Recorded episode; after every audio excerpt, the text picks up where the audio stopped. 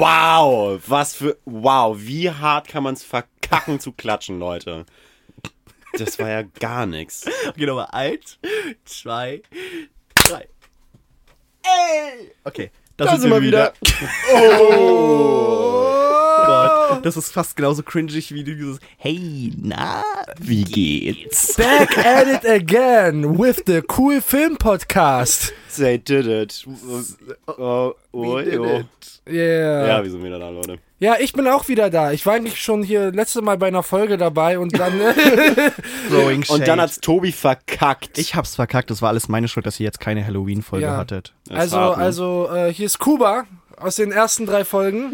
Äh, back at it. Ich bin froh, wieder hier zu sein. Äh, ich bin froh, dass Tobi und Tore den Laden geschmissen haben äh, in Und der Zwischenzeit. Ja, immer noch tun. Äh, big Respect, Big Ups. Gern geschehen. Ja. Und äh, aus diesem jubilatorischen, äh, ja, würde man sagen, Anlass haben wir beschlossen, über Kriegsfilme zu reden. Cause, Why not? Ja, Why why, not? not? So mal ein bisschen was Positives. in Make war, not love. Es gibt so viel, es gibt so viel Krieg und so viel Böses in der Welt und wir dachten uns einfach mal ein Gegenzeichen, einfach mal Über Krieg reden. über Krieg reden. Anstatt Krieg machen, reden wir einfach über Krieg. Ja, und das ist nämlich, das ist so die, ja, da ist so Gegenzeichen, weißt du? Ja. Die Folge ist ja auch nicht nur Kriegsfilm, sondern Kriegsfilm, Schrägstrich, Antikriegsfilm? Fragezeichen. Ah, Fragezeichen. Ausrufezeichen. Kann man überhaupt einen Antikriegsfilm machen? Ist nicht, Wenn man lass den uns- Krieg darstellt? ist nicht Lass jeder uns- Film irgendwo aber lass uns ein erstmal über was anderes reden. Sind wir nicht alle Menschen? Was habt ihr gesehen diese Wochen, die wir uns nicht gesprochen haben? Wer möchte den Anfang machen? Ich. Danach ist To Cobra dran. to Tore redet jetzt. Leg los, Tore. Tores, Tores Monolog. Ich hatte gestern einen brutal anstrengenden Tag und äh, also die ganze Story behalte ich euch jetzt mal vor. Nee. Ähm, das kommt im Behind the Scenes Podcast. Äh, yeah, boy. Wir nehmen jetzt nämlich auch immer noch eine halbe Stunde extra Podcast auf, weil wir hip sind. Das ist eine, das ist eine Lüge. Nee, äh, Premium einfach- Contract für unsere Patreon, äh, genau. für unsere Patreon-Kunden. Supporter. Das machen wir dann wirklich. Dann schneiden wir vorne immer das ab. Ja. Und das, dann, das ist nicht zugänglich Ja. für alle. Jeder- Premium Support, Bitches. Jeder, der uns 50 Dollar im Monat überweist, der ist, die- die der, ist drei, nein, der ist drei Star General und der kriegt dann immer einen extra Podcast auch noch. Und die, die äh, politisch problematischen Sachen, die wir immer vor dem Podcast besprechen. ich weiß nicht, wovon du redest. Kulturrevolution. Now. Dann habe ich mir auf jeden Fall nach diesem Dreckstag gestern, oder was heißt Dreckstag? Ich bin nicht so ein negativer Mensch, es war einfach ein bisschen schwierig. Ähm, habe ich mir äh, The Incredibles 2 angeguckt. Der lief in so einem kleinen Programmkino bei mir in der Nachbarschaft. Da bin ich hingegangen und habe mein Ticket bezahlt und dann noch Popcorn, um das Kino an sich auch zu unterstützen.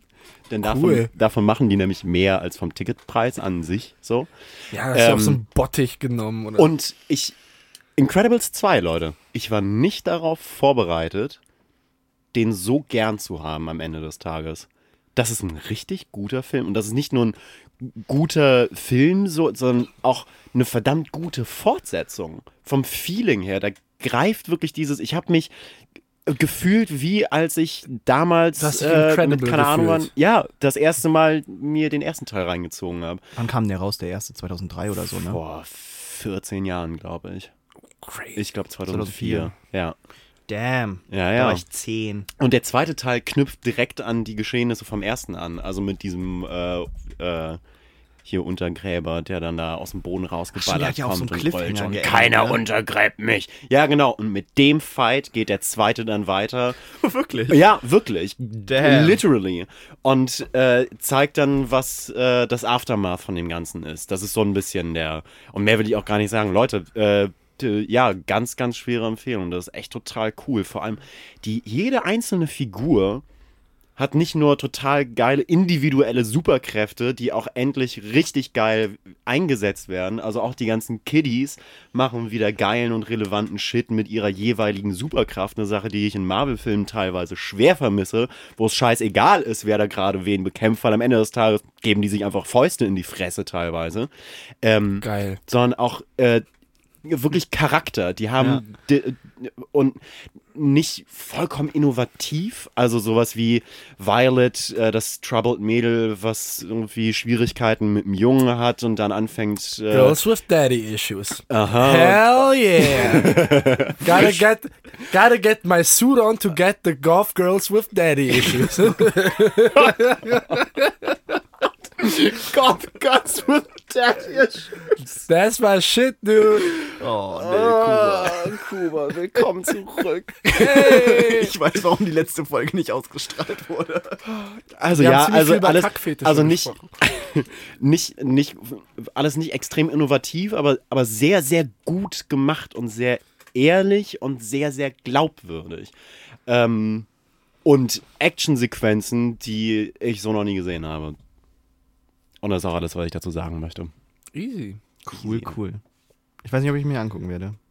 Warum nicht? Weiß ich nicht. Irgendwie in, in, hat mich das nicht interessiert. Und Why die not? Fortsetzung, die Fortsetzung in meinem Kopf war immer, ich hatte damals 2004 das PlayStation-Spiel, The Incredibles, was Uh. quasi die Geschichte fortgeführt hat. Das hat nicht die Geschichte aufgegriffen vom, äh, glaube ich zumindest. Ich glaube, das war da. Oder was bei Ab durch die Hecke, wo es die Geschichte fortgeführt hat? Du hast ein Ab durch die Hecke Videospiel Oh, gehabt? Holy shit, Mann, das hat leider richtig viel Spaß gemacht. Da konntest du mit Golfschlägern Leute verprügeln.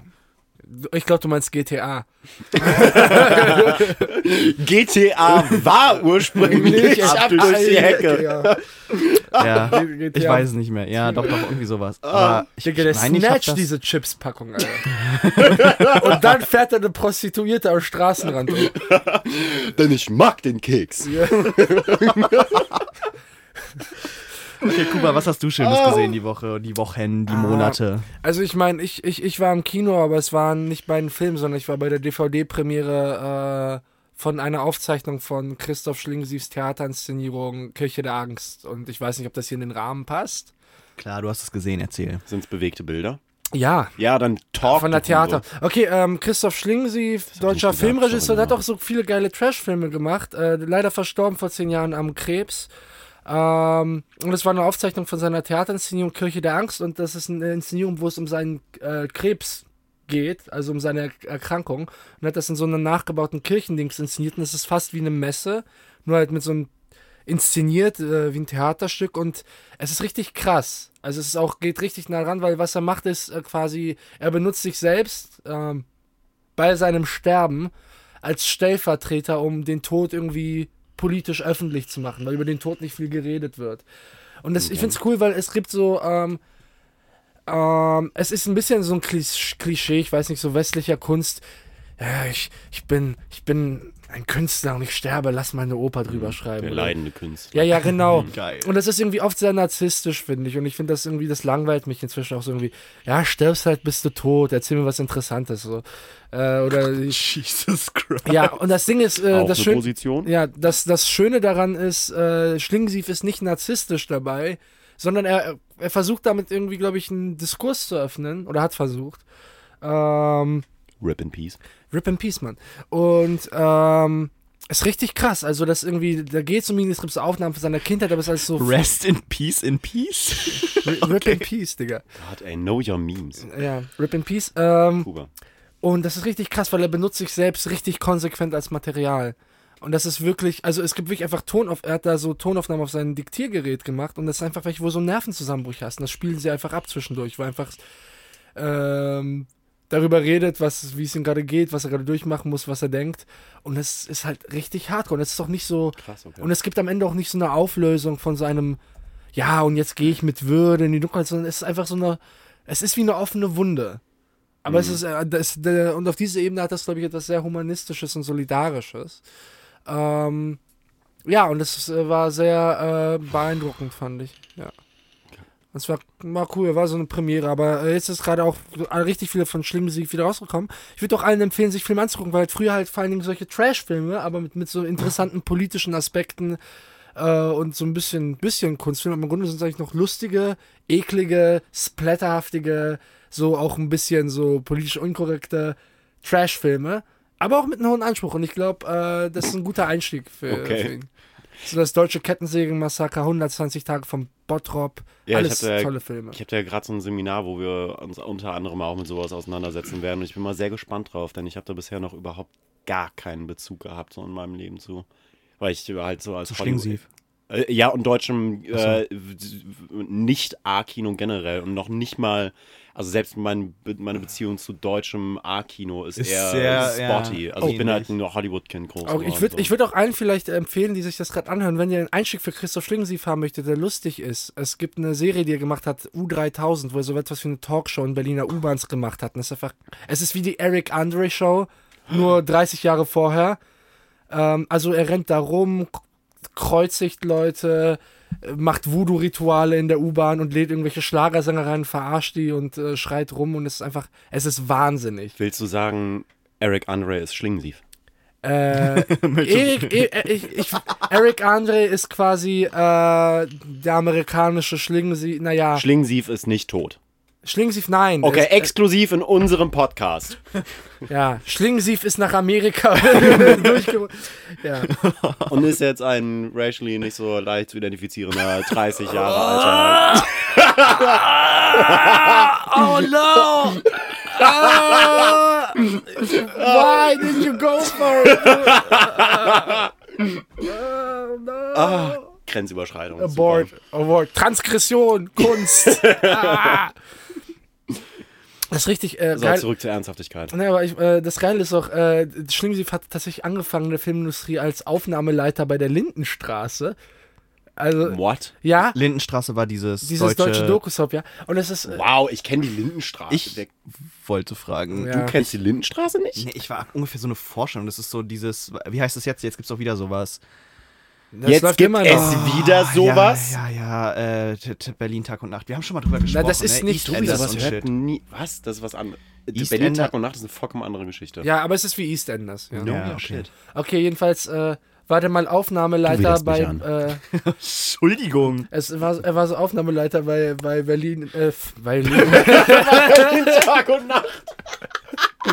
bei, der, bei der Lindenstraße.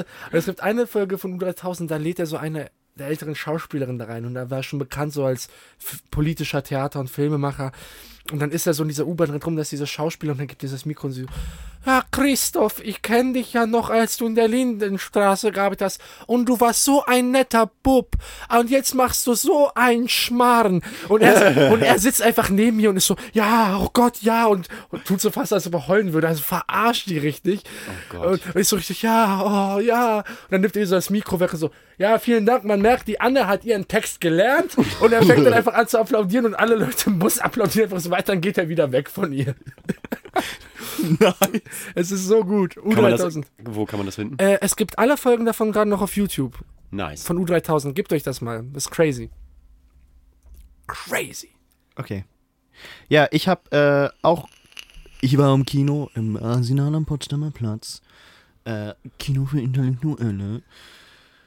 Ähm, Ich habe Nosferatu gesehen. Wow, was für ein was? Hit. Was für ein ich habe gehört. Und wie ist es? Ich habe gehört, äh, es Leute So- mögen. Soll ein Banger sein. Ja. Das ist ein richtiger Banger. Ich habe das gesehen mit einer Live-Pianistin, was wahrscheinlich das Beeindruckendste war. Die hat das ganze Ding aus dem Kopf gespielt. Die hatte keine Noten und gar nichts. Ja, ich kenne die. Die ist, die ist sweet. Und die hat halt wirklich. Äh, Ist so. Die, ja, die, hat ist halt krass. so Flinke Finger. Zwei Stunden quasi ja? durchgespielt. Das ist abgefahren. Ähm, und am Anfang hat man sich noch total drauf konzentriert, weil das so wirkte, als ob das nicht dazugehört. Und irgendwann Mhm. verlief das so ineinander. Und das war sehr beeindruckend.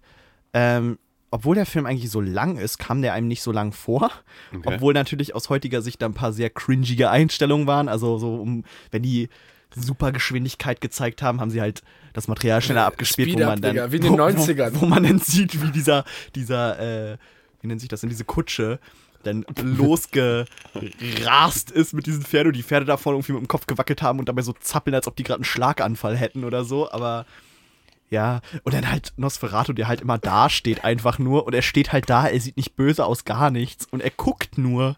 Es sieht, er sieht halt manchmal einfach aus wie so ein armer kleiner Junge, der im Regen steht. Und dann nimmt er so seine langen Finger und durch die Lichteinstellungen erwirkt er dann über den Schatten im äh, Darth Vader-Style irgendwelche Leute und die fassen sich dann so an die Brust und an die Stirn. Brosche und sterbender Schwan. Aber das ist ja interessant, dass du das sagst, weil ich finde, es gibt ja das äh, Nosferatu-Remake von Werner Herzog mit Klaus Kinski als Nosferatu. ja, ja. Ja, natürlich. Und, ähm, Und und dumm? Ja, und, äh, und, und wenn du sagst, er wirkt ein bisschen wie so, ein, wie, so ein, wie so ein trauriger, komischer Junge. Bei Werner Herzog, der zieht das richtig durch. Ja, Bei ihm ist mir Nosferatu vorstellen. einfach so eine, wie so, ein, so eine traurige, irgendwie so ein Außenseiterfigur, der irgendwie nicht so in diese Welt gehört und einfach irgendwie komisch ist. Ja, so ein Frankenstein. Ja, aber auch gar nicht mal so, so er ist wirklich, er hat was fast Kindliches an sich. Das ist irgendwie, äh, und wenn du, das ist interessant, dass du dieses Element aufreißt, weil ich glaube, äh, so Werner Herzog hat das auch gesehen und hat das richtig äh, durchgezogen. Möchtest du mir gerade sagen, ich bin Werner Herzog? Nein. Oh. Äh, exklusiv in diesem Podcast. To Tobi Wohlert ist Werner, Her Werner Herzog. Werner Herzog ist mein Vater. Was? Nein! Geile Weiber sind mein Fetisch. ich glaube, Jalil, der sieht das ähnlich. Oh Gott.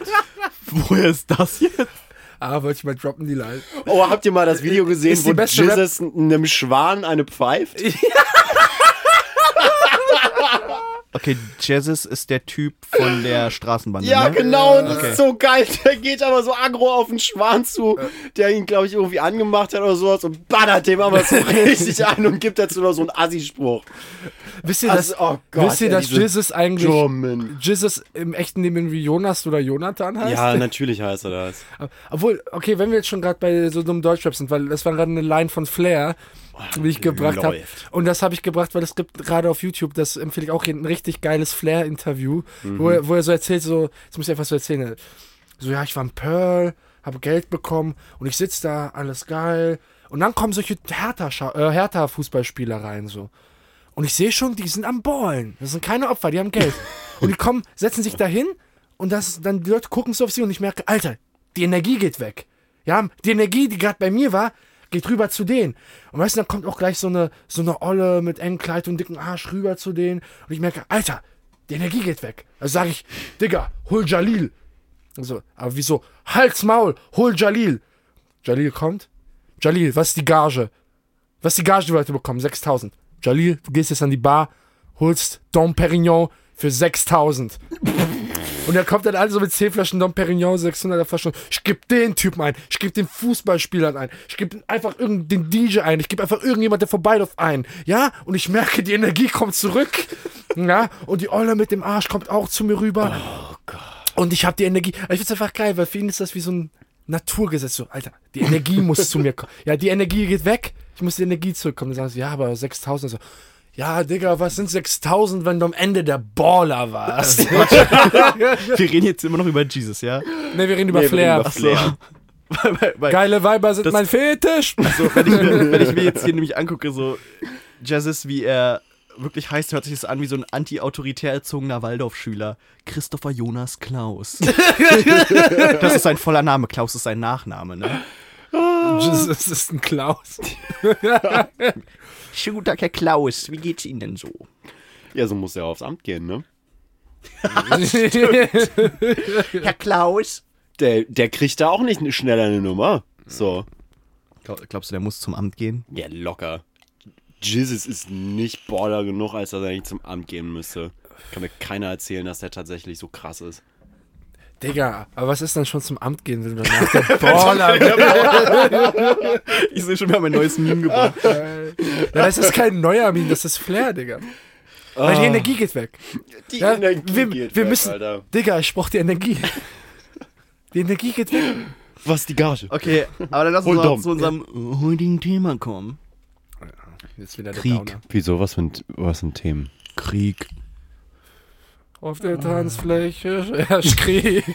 Schwitzende Menschen. Von wem ist das? Ich Wir glaube- machen Strobo-Party. Alter, das war früher auf der Oh, Schuldisco. das war ein Banger. Ja. Das war ein richtiger Banger. Ich weiß nicht, wovon ihr-.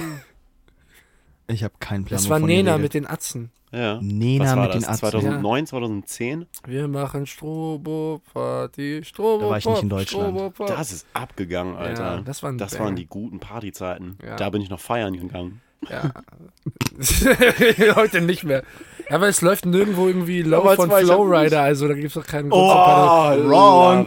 Puro, letzte Woche. Low Oh. von Flowrider. Apple bottom jeans, boots with the fur, with the fur.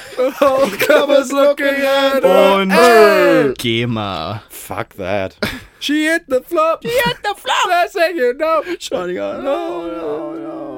Okay, lass uns über Krieg reden. Boah, Okay. da sind die Achtjährigen damals so abgegangen zu. Okay. Ach, die, da warst du acht. Nee, bisschen älter war ich Okay, schon. Leute, bester Kriegsfilm. Go. What? Uh, definiere bester. Ja, oder was ist, was wär, oder was für ein würdet ihr- da ganz gerne akademisch rangehen. Nein, was ich halt meine ist, ähm, ah, ist halt schwer zu sagen, wenn siehst du als bester jetzt realistischster Ja, oder, keine Ahnung, was ist für euch so der quintessentielle Kriegsfilm? das Intro von oder äh, die Introsequenz von Saving Private Ryan. Aha, okay. Tore? ja, Saving Private Ryan ist ein Kandidat, äh, den kannst du bei dem Thema immer erstmal an Anfang stellen. Ja, ich finde den mittelmäßig. Echt? Ja. Ich finde den Film auch, würde ich nicht sagen, den besten überhaupt, weil ich finde, nach der Introsequenz lässt Nee. er sehr nach. Aber ich finde, die Introsequenz ist eine der besten Introsequenzen überhaupt. Ja. Zusammen mit der von Lord of War. Also ich, ich weiß auch nicht, weil ich bin, wenn man über Realismus spricht, ich bin ja eigentlich nicht so ein Fan von, von, äh, von in, wenn man solche Themen bearbeitet, bin ich gar nicht so ein Fan von Realismus, weil man sagt irgendwie, man muss das realistisch darstellen. Muss äh, man auch nicht. muss Oder, man oder auch nicht. man, ja, aber, aber so und das Aber ist, und so, und so wird man dem gerecht. Und ich glaube eben nicht. Ich glaube eben, wenn man sich so schwierigen Themen äh, nähert, muss man auf einer bestimmten Ebene eine sehr spezifische Ästhetik oder Stilisierung dazu finden, die einen Ausdruck dafür verschaffen kann. Aber ich, äh, eigentlich um beim, beim Thema zu bleiben, ich würde also stark machen, ähm, eigentlich drei Filme, wenn es um Krieg geht. Und das sind Apocalypse Now, natürlich, ähm, Full Metal Jacket Mhm. und äh, Komm und Sie, was ein russischer Film ist. Äh, das ist der krasseste Shit ever. Jo, Tore, leg los. Wa, wa, wa, was, wenn ich von den dreien nur die erste Hälfte von Full Metal Jacket gesehen habe? Du hast nicht Apocalypse Now gesehen. Ich glaube, Nein. es ist bei mir sehr lange her. Ich kann mich jetzt nicht zwangsläufig erinnern, was alles in Apocalypse Now war. Aber das sind. Äh, Aber Full Metal Jacket habe ich auf jeden Fall gesehen. Das war das Full Metal Jacket war mit Private Paula, ne? Ja, ja. Ja, ja, okay, den habe ich und dann das gesehen. Ding, das Ding ist, weil, weil, weil Apocalypse Now und äh, Full Metal Jacket, die, die erklären dir was. Aber können Die, die, die bringen dir was bei. So, ich finde, Saving Private Ryan ist halt irgendwie so eine Darstellung. Woll, okay, wollen wir mal durch ein bisschen unterscheiden und vielleicht über einzelne Kriege reden, die dargestellt werden, weil ich glaube, das ist auch ein großer großer Punkt, weil ja, ich das finde sind eigentlich Vietnam Vietnam-Fallen. Ja, Digga. Vietnam kannst du nämlich anders darstellen, wird vom amerikanischen Kino anders Ja. dargestellt als zum Beispiel der Zweite Weltkrieg. Und dann ist immer auch die Frage, aus welcher Perspektive. Ja. Ey, äh, nochmal kurz, bevor ich es vergesse. Ich hatte mir, da hatten wir letzte Woche drüber gesprochen, vor ein paar Wochen hatte ich mir Dunkirk nochmal angeguckt. Mhm. Oh. Und da hatten wir drüber geredet, weil ich fand den Film, als ich ihn gesehen habe, super geil. Ja. Als ich ihn mir jetzt nochmal angesehen habe, hatte ich viele Probleme mit dem Film, die ich ähm, beim ersten Mal sehen nicht hatte. Äh, und das größte Problem ist nämlich, da, da hatten wir beide drüber gesprochen, man sieht viele schöne Aufnahmen von der Stadt. Es wurde in Dunkirchen gedreht. Das Problem ist, dass die Stadt natürlich nicht die historische Stadt ist, die sie einmal war. Vor allem, wenn man sich mal Dokumentation mit Bildmaterial, Original-Bildmaterial dazu anguckt, sah die Stadt komplett anders aus. Diese Stadt war nicht zerstört. Die sah nicht aus wie eine zerstörte Stadt. Man hat keine Zivilisten gesehen. Und am Strand, wenn du da rüberfliegst, siehst du halt. Hast du Dunkirk gesehen? ja, ja. Wie viele Leute waren da ungefähr am, äh, am Strand? Schätz mal. Sowas weiß ich jetzt nicht, aber. Nein, also du hast ja den Film gesehen, aber wie, viele waren denn im Film so ungefähr da am, am Strand? Einfach mal so schätzungsweise. Äh, ich, ich weiß das nicht. Ich, ich kann auch so schwer sagen, wie viel, keine Ahnung, 100? 100? Was? Meinst du jetzt bei den Soldaten? Ja, ja, oder? die Soldaten, die am, am Strand da waren. Ach, keine Ahnung, sagen paar tausend. Ich kann sowas schwer, schwer Ja, okay, wa, einschätzen. wa, was hattest du gesagt? Ja, du, du wir, Okay, wir haben drüber schon mal. gesprochen. Hau einfach mal raus, was du sagen willst. 400.000 hätten da sein 400.000, sollen. Ja. Und das ist halt nicht der Fall. Du siehst da ein paar Reihen stehen, irgendwie am Strand und ein paar Soldaten. Du schätzt halt, dass es vielleicht, wenn du hochschätzt, kommst du vielleicht auf 30.000. Mhm. Ja, wenn du denkst, es sind viele. Und das ist das größte Problem. Die Leute standen halt so dicht gedrängt in Dunkirchen eigentlich an dem Strand, weil es, ich meine, es sind 340.000 evakuiert worden. Und da sind halt, ne, also wenn man jetzt darüber sprechen will, warum die Deutschen nicht zugerückt sind, das war halt, weil Hitler sich äh, mit den Generälen angelegt hat und einen Stopp befohlen hat für fünf Tage. Aber es sind trotzdem einzelne äh, Wehrmachtsflugzeuge rübergeflogen und haben Bomben in die Menschenmassen reingeworfen. Und das muss man sich halt vorstellen, das bringt halt in dem Film nicht, weil man überhaupt keine Scale hat und versteht, wie dicht gedrängt da Menschen standen an diesem Strand. Aber das hatte ich beim ersten Mal nicht gestört. Das hat mich beim ersten Mal nicht gestört, weil ich mich damit, weil ich, äh, ich habe den damals gesehen im IMAX Sound irgendwas. Mhm. Ähm, und ich war viel mehr auf diese, auf diese Geräuschskulisse, die halt Ja. unglaublich war, äh, vorbereitet. Ich hab, fand viele Sachen cool, zum Beispiel, dass man deutsche Soldaten nie gesehen hat.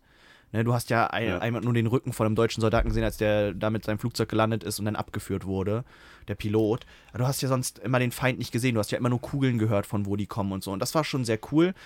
Ähm, mich hat am, beim ersten Mal gucken auch nicht so gestört, dass der Film durcheinander erzählt wird. Dass der Film ja an, zu drei Zeiten, morgens, mittags, abends passiert und das total durchgemischt ist. Das hat mich nicht gestört. Das hat mich beim zweiten Mal gucken extrem gestört. Ähm, dass, dass ich das nicht, nicht mehr so im Kopf habe. Also wie gesagt, das ist, das ist ein Film für diesen, oder ein Kandidat für dieses, du guckst den ein zweites Mal und verstehst nicht, warum du ihn beim ersten Mal so gut fandest. Aber ich weiß nicht, ob man, äh, wie valide diese, äh, diese Kritik dann am Ende des Tages ist. Denn das erste Mal hattest du, hattest du einen Eindruck und der Film hat was, hat was gemacht. Ja, aber eigentlich ist ja, naja, natürlich ist es valide, wenn du, eigentlich soll ja ein Film, äh, also die besten Filme halten ja mehrmals aus, wenn du guckst. Ja, also Es- es äh, gibt gut, ja da auch würde ich mich, glaube ich, auch generell anschließen, äh, dass meine Lieblingsfilme diejenigen sind, die ich immer wieder gucke und sie immer mehr mag, weil ich immer mehr entdecke. Aber ich finde, man kann trotzdem einen Case dafür machen, dass, ein, äh, dass die erste Seherfahrung nicht unbedingt dadurch beeinflusst werden muss, wie man es beim zweiten Mal dann irgendwie Ja, wahrnimmt. das stimmt natürlich, aber und das auch nicht unbedingt den Film, also weiß ich Ich nicht. habe ob noch, ich habe ein so Gegenbeispiel, wo es andersrum war. Mad Max Fury Road. Gut, aber äh, What? Den Genau. fandst du beim ersten Mal nicht so geil? Ja. Oh, da bin ich voll mitgegangen sofort. Äh, Ich bin, ich bin da, ich bin da so auch, Bei ein mir Krieg, genau auch ein Kriegsfilm. fand ich, ja, ist Naja. Naja, teilweise Naja, Verfolgung. Nein, nein, nein. Verfolgung. Ja. Okay, Road Movie. Das Ja. kommt in der Road Movie Folge. okay, ähm, Ja, ja, stimmt. aber Dunkirk ging euch nicht so. Äh, also ich meine, ich habe da jetzt das historische Wissen nicht hinter gehabt, deswegen ist mir sowas nicht aufgefallen, von wegen, das sind zu wenige Leute. Ich habe da immer nur Menschenmassen gesehen und mir keine Gedanken drüber gemacht. Und äh, das, äh, also ich fand den, ich fand den sehr eindrucksvoll und auf eine ähnliche Art und Weise wie Geräuschkulisse, äh, Saving Dialoge. Private Ryan. Also ja, genau, also die Geräuschebene sowieso und Sounddesign und so weiter und so fort, bemerkenswerter Film und dadurch einfach eindrucksvoll, auch wenn Haben das auch einen Oscar dafür bekommen, ne? das ich garantiert. Würde mich wundern, wenn nicht. Ähm, äh, aber auf eine ähnliche Art und Weise wie Saving Private Ryan, weil der den Zuschauer in so eine, in so eine ganz konkrete Situation reinsetzt und äh, versucht ähm, zu vermitteln, wie einzelne Figuren in der Situation das erlebt haben, wie sich das angefühlt hat, wie sich das angehört haben muss, wenn so ein Bomber irgendwie über einen äh, wegballert, ähm, ah, kein Bomber, aber, oder wenn irgendwie so ein, die, die Schiffe über, über Meer irgendwie platschern, wenn das Wasser irgendwie steigt und so weiter und so fort, also das irgendwie greifbar macht, haptisch macht, taktil, Oberflächen und so. Ja, unter dem Aspekt fand ich ihn ja auch ganz äh, gut gemacht und interessant. Aber im Grunde genommen, wenn ich über äh, Kriegsfilme rede, die, die mich beeindrucken, die ich interessant finde, da, da geht es eben darum, die erklären dir etwas von der Logik oder von dem Zustand von Krieg. Also auch im Ja. Da etwas davon, wie äh, bestimmte Strukturen da im Krieg. Also ich meine, beim Krieg ist ja eine bestimmter Form von Zustand und ähm, was macht dieser Zustand mit Menschen oder wie kriegst du sie in diesen Zustand rein? Und das ist äh, eigentlich, wenn ich dann über Apocalypse Now und äh, Full Metal Jacket äh, rede, das sind genau die Filme. Das sind Filme, bei denen es um Prozess geht. Ja. Um einen quasi, ähm, ähm, und ich, äh, ich meine, Tobi, du hast Full Metal Jacket gesehen, ne? Ja, ist schon eine Weile her. Aha. Also, ähm, Full Metal Jacket ist sehr spannend, weil es gibt ja die zwei Hälften des Films. Und die erste Hälfte ist eben dieses äh, Bootcamp, ne? das Bootcamp mit dieser ikonischen Szenen, mit diesen vulgären äh, Drill Sergeant. Drill Sergeant. Und das Ding ist, ähm, äh, was da gezeigt wird, ist eben, äh, dass quasi jede Struktur, die eine stark hierarchische Ordnung hat, hat irgendwie so etwas wie eine perverse Unterseite, wo es ähm, in der quasi so eine kleine Art von Exzess äh, statuiert, aber weil diese Form von Exzess äh, dich dann später stärker bei der Stange hält. Das ist eigentlich wie Karneval oder das ist ein klassisches Beispiel von oder Junggesellen. What? Na, Nee, ich red erkläre mal weiter, mal weiter. ich erkläre das. Also es gibt äh, zum Beispiel einen Junggesellenabschied. Ne? Das ist ein ganz klassisches Beispiel davon, ist, äh, weil jetzt dann irgendwie danach du geordnet leben sollst, nicht mehr feiern gehen sollst, zu Hause bleiben willst.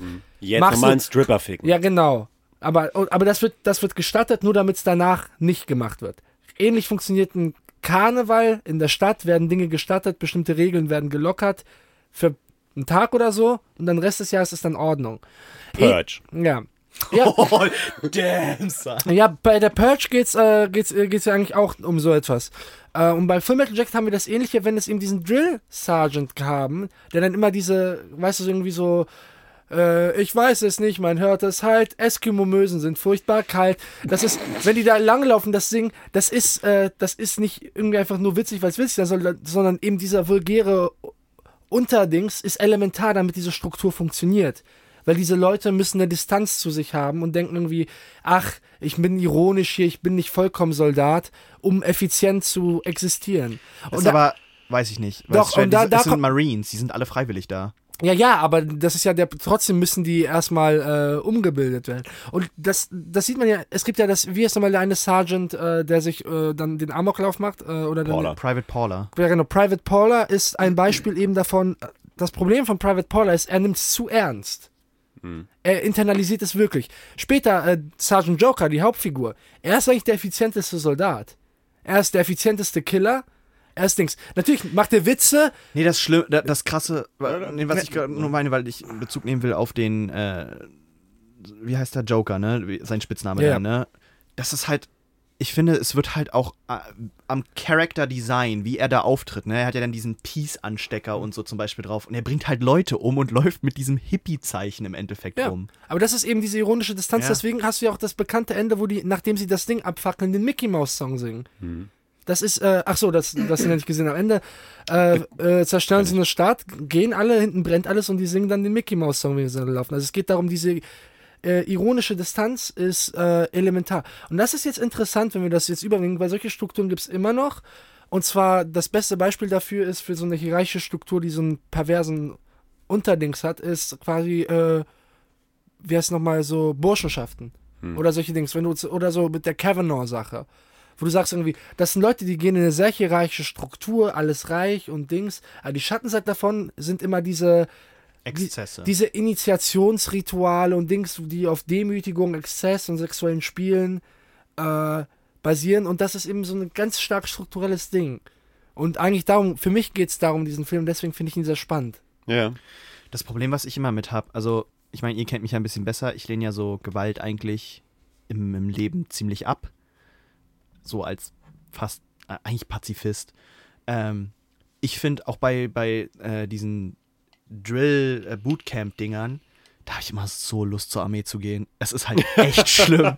Es ist wirklich richtig schlimm. Und ich, ich weiß, ich, ne, das, das ist so ein, das Kon, da habe ich so den totalen Konflikt. Aber wenn ich das sehe, auch bei Forrest Gump zum Beispiel, aber ich glaube, ich bin halt ein Mensch, der in Hierarchien eigentlich, obwohl ich sie ablehne, komplett aufgehen würde. Was? Warum reizt Ich weiß das es denn? nicht. Tobi Ich wäre ein guter. Nazi, ist was Endlich sonst mal wieder in Ja, okay, ne? Wenn, wenn nicht meine. Abstammung wäre, dann du auf jeden Fall. ja, aber nee, es ist, es ist ganz, ganz schlimm und ich, ich, ich verstehe es halt nicht, warum mich das so, wo ich danach so denke, so, boah, ja, eigentlich müsste das mal machen.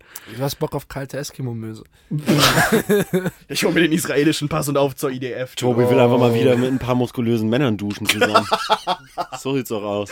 Nee, ich weiß, ich weiß nicht warum, aber das, das, das ist so eine Seite auch, die ich dann immer nicht verstehe, wo ich danach so denke, so, Das habe boah, ich viel zu lange nicht mehr gemacht. Ja. Aber das ist ja ein, ich weiß jetzt gar nicht, wann ich das letzte Mal mit mal. Ach, schon echt ein bisschen her. So. Wenn du das jetzt mal mit muskelbepackten Männern geduscht Naja, hast. Muskelpackt sowieso nicht. Aber bei uns bei, ich bin beim Fußball ausgestiegen. genau in der Zeit, als es dann losging mit dem nach dem Spiel zusammen duschen.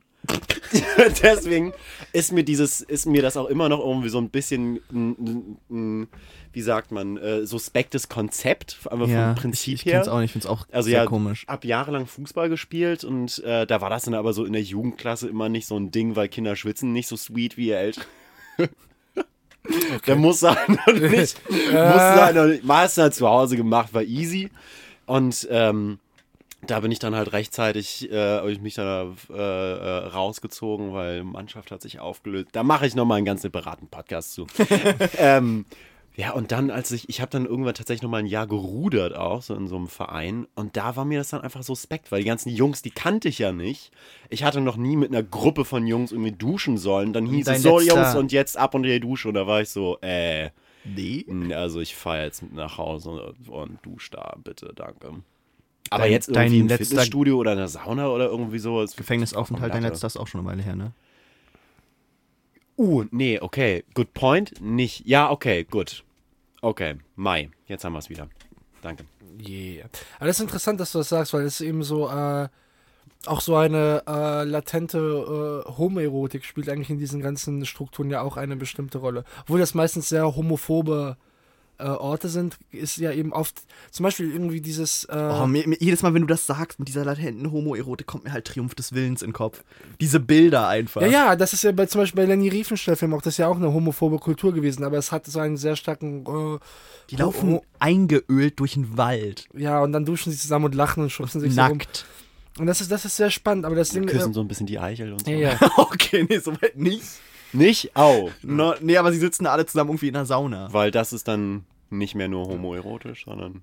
Äh, Das ist einfach nur geil. Ja. well, it's true. Ja, ja.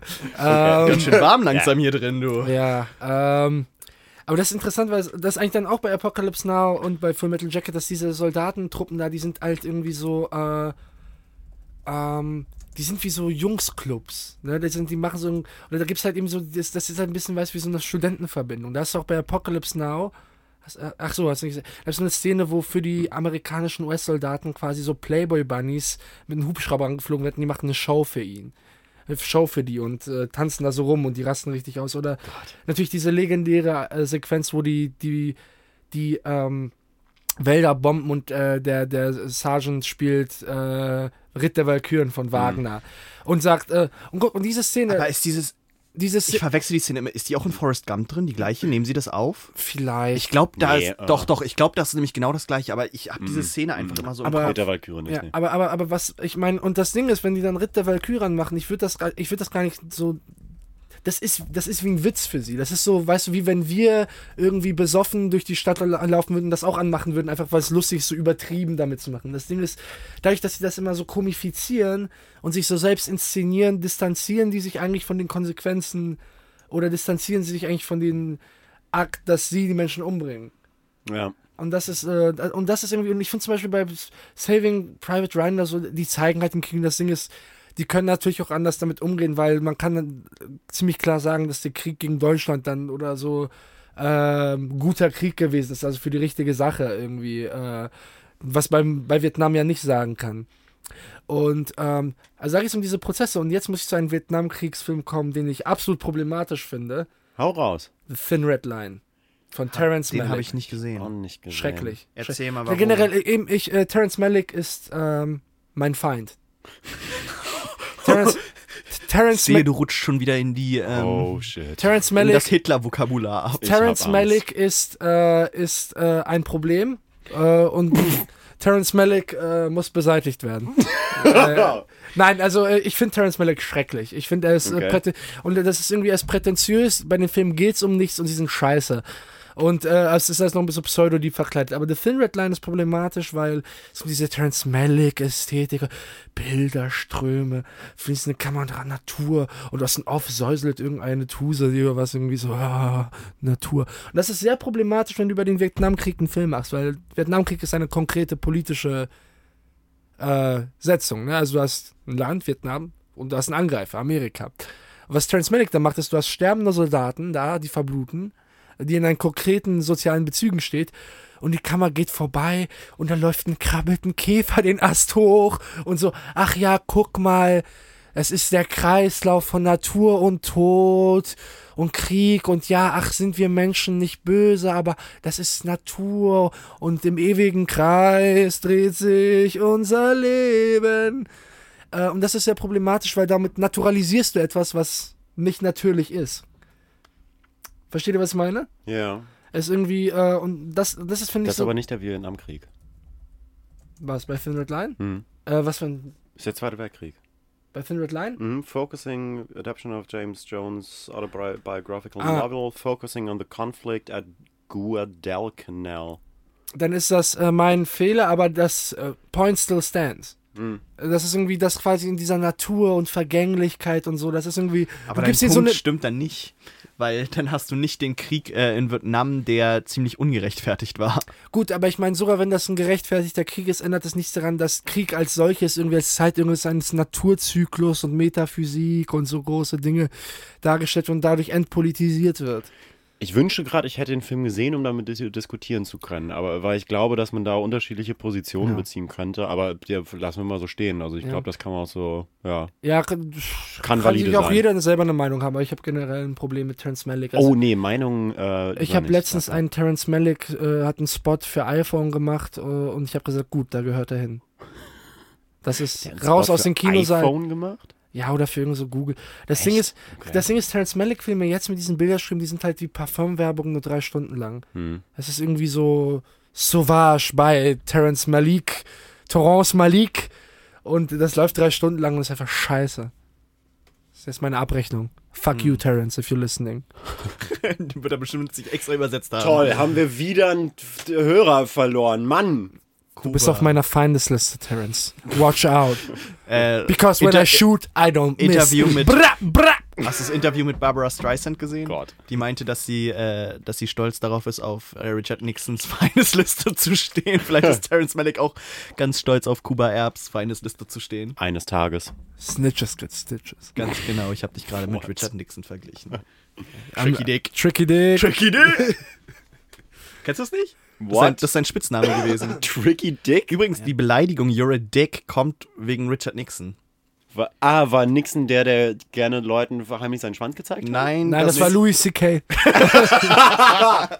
Und äh, hier, äh, LBJ war das. Können wir einen Sidestep machen? Ich habe letztens einen Ausschnitt aus äh, der Howard Stern Show gesehen, wo Sarah Silverman zu Gast gewesen ist und plötzlich raushört, so, ja, Louis und ich, wir, wir kannten uns auch ja schon seit Ewigkeiten und haben da eine ganz lange Zeit echt verdammt viel Zeit verbracht und äh, also ich meine, also ja, ist da auch mal passiert, dass Louis gefragt hat irgendwie, ob er sich mal kurz irgendwo einschubbern könnte und ich habe gesagt, ja, geil, gönn dir, mach Aber, da, es. aber da, da waren So, die irgendwie zwölf oder also- so oder sowas, nicht? Da waren sie jünger oder so. Nee, da sind sie zusammen in der Comedy-Szene, glaube ich, gestartet. Wirklich? Ich hab Also ich habe das, glaube ich, so aufgefasst. Ich glaube, ich habe Vielleicht irgendwie mal gehört, dass, dass, dass das irgendwie war, als die beide jünger waren, dass sie schon vorher kannten. Aber vielleicht irre ich mich auch. Ich glaube, also ich bin, das würde, glaube ich, noch viel problematischer sein. das wirkt echt problematischer. Ja, das nee, finde ich nicht, weil die sind ja, die sind ja dann beide 14. im selben. Ja, schon, aber dann sind, wenn die ja beide im selben Alter sind, dann ist das irgendwie, glaube ich, so ein Doktorspiel-Ding. Ne? Das ist dann irgendwie. Ja, natürlich, klar. Das Ding ist, es also gibt. bei 14 Okay, Storytime. noch bei 12. Storytime. oh nein, Äh, Geil, geil, geil. Es wird Zeit für unsere eigene MeToo-Krise. So, äh, nee, Kuba aber es, das ist tatsächlich, ne, jetzt, äh, was ist so schön, als ich sechs Jahre alt war oder so. Gott. Nee, oder so jünger. Okay, komm. Jetzt lass als, den Jungen als reden, ich jünger war, ich glaube, ich war so vier oder so. Ich hatte das eine Ja. Buddelkastenfreundin und ich habe der mal irgendwie äh, einfach so, weil wir beide neugierig waren, habe ich dann mal meinen Pullermann damals gezeigt. Ich weiß, das war ja so.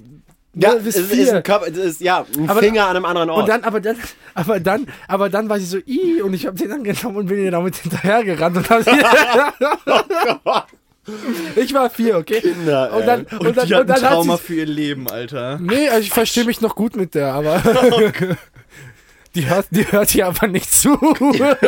Glaubst du? die läuft Kuba immer noch Möcht- hinterher. Möchtest du äh, einen kleinen Ja, Shoutout geben? Oh Gott, nein, bitte nicht. Ja. Shoutout, Shoutout, aber- an, Shoutout an Sarah, ich, ho ich hoffe, es geht dir gut. Nee, aber das ist ja, also ich meine, das ist natürlich der Grund, weswegen man da Eltern Polen, braucht, ne? die, äh, okay, Also, die, die, die, da ist das cool.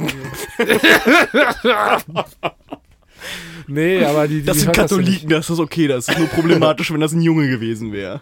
ähm, ja gut, aber das ist natürlich, also ja, dafür gibt es halt Eltern, ne, die dann einen beiseite nehmen und sagen, oh, wie Ja, übrigens. das äh, wurde dann auch mit mir gemacht. Ne? Ja, ja, richtig so. okay. Und so lernt man es halt. Ja, und ich habe seitdem nie wieder gemacht.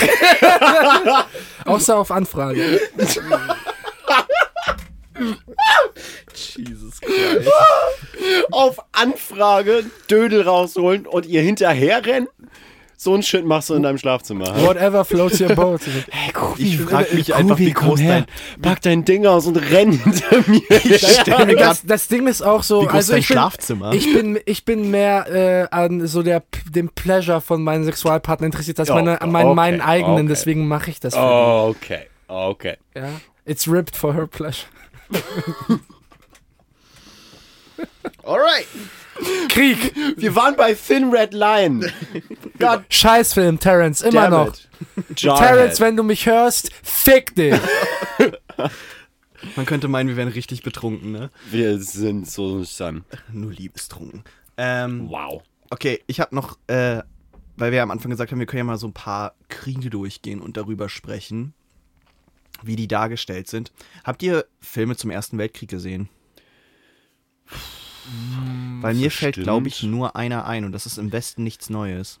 Ja, den ich habe ich gesehen. gesehen. Ich, ich, ist nicht, ist nicht Paths on Glory, of Glory von Kubrick auch im Ersten Weltkrieg? Das kann sein. Ich habe ihn Ja, nicht gesehen. ja, Ja. pretty safe. Auch ein guter Film. Im Westen nichts Neues. Ist der noch bei dir irgendwie in Erinnerung? Äh, ja, ja. Bei mir nicht. Also, Bei mir sind irgendwie nur die Szenen, irgendwie, wo er zu Hause war und in der Schule und so, die sind irgendwie nur in Erinnerung. Also ich kann mich nicht erinnern, dass Krieg da irgendwie mega hart dargestellt ist. ja, das ist ja auch ein alter Film, so. So? Ja, gut, ich meine, das ist die, die, die Darstellung Da wussten die noch nicht im Film, dass es Kriege gibt. Ja, also einfach die Darstellung waren, die, die Darstellungsformen waren anders. Also das ist jetzt auch nicht so, ähm, keine Ahnung, nicht so wie bei Spielberg mit irgendwie diesen exzessiven Bloodscripts. Aber wisst ihr was, wenn wir über, eigentlich über Saving Private Ryan äh, sprechen? Wenn da Leute sagen, dieser Film ist so realistisch, ich habe da ein Problem damit, weil das Ding ist, Steven Spielberg hat ja eigentlich angefangen so als ein bisschen so als so Trash-B-Filmregisseur. Also es gibt ja irgendwie Duell, ähm, das, wo, wie so ein Grindhouse-Film ist mit irgendwie so einem Lastwagen, den man verfolgt, dann Jaws, auch wenn jeder halt so der weiße Hai liebt, das ist halt eigentlich so ein Creature-Feature-B-Film, nur halt richtig gut gemacht und richtig geil, aber es ist ja, Ja. eigentlich wie so ein Monsterfilm halt. Ähm, oder auch Indiana Jones, das ja auch orientiert sich an dem so. Aber warte mal kurz. Wir müssen mal kurz zurückgehen. Über welchen im Westen nichts Neues redest du? Über den 1930er, Nein, nein, nein, ich rede- 1930er oder den 1979er? 30. Ja, weil ich rede, glaube ich, über den 79er. Ah, okay. Ja, okay, aber sorry, um meinen Punkt w- kurz fortzusetzen, Ja, weil das geht das, halte ich wichtig, weswegen ich, äh, weil ich gesagt habe, ich finde, äh, ich finde äh, Saving Private Ryan, Ryan nicht mhm. gut. Und das Ding ist halt irgendwie, es ist angeblich so realistisch, aber es gibt ein paar so Szenen, wo er halt eben so zurückfällt in eben so ein Genre-Kino, so Hell yeah Moment. Und das finde ich wunderschön. Es gibt diesen, Hm. es gibt einen Moment, wo quasi der Sniper da zielt Oh, und eine Sniper von Schuss- denen der und der Schuss durch geht durch das Guckloch. Weißt du, durch das Guckloch und killt. Und das ist halt so ein, Ja. weißt du, das ist so ein Special Kill. Weißt du, was ich meine? So, Alter, ist das nicht krass, dass er ihn das durch das Guckloch getroffen hat? Ja, er schießt ihn durch das Teleskop. Weißt du, das ist halt wie so ein James Bond-Move. Das ist wie so ein, weißt du, irgendwie so Triple Kill. So ja, im Videospiel. Ja, aber ich glaube, das beruht tatsächlich. Ich könnte mich jetzt auch gerade Nee. total. Das, was du meinst, ist im Vietnamkrieg gewesen, von dem einen, der Ah. ausgezeichnet wurde, der das gemacht hat. Wow. Über einen. Äh, Tiefe Erinnerung. ja, ja, der. Der hat den irgendwie, das ging darum, es gab zwei Sniper im Vietnamkrieg, den besten von den USA und den besten Vietnamesen da irgendwie. Und die haben sich halt über Tage lang, also wenn man, wenn man sich mal wirklich aussetzt äh, oder damit auseinandersetzt, wie Sniperkrieg funktioniert, man gibt einen Schuss ab, dann ab. wechselt man die Position, dann wartet man da einen halben Tag und dann gibt man vielleicht noch einen Schuss ab. Also die, die tragen nicht viel Munition mit sich rum, aber die Munition teuer ist und zweitens, weil du gibst einen Schuss ab und musst die Position wechseln, weil sonst kommen alle zu dir. Ist nicht so wie bei Call of Duty, wo man da irgendwie campt oder so. Ähm, und da ist das halt passiert, dass er ihn Ja. dann durch den Lichtreflex im Endeffekt, aber ist halt ein Glücksschuss. Das Problem bei Saving Private Ryan ist, ich habe da ein äh, Video mal zugesehen, so ein Video-Essay, dass dieser über diesen Schuss, Hm. dass der halt komplett Bullshit ist, weil der oben auf dem Turm drauf ist und alleine durch die Curvature von dem äh, von der Bullet, so wie er gezielt hat, wie das angezeigt wird, weil du siehst ja, wie er zielt durchs Mhm. Teleskop in der Szene.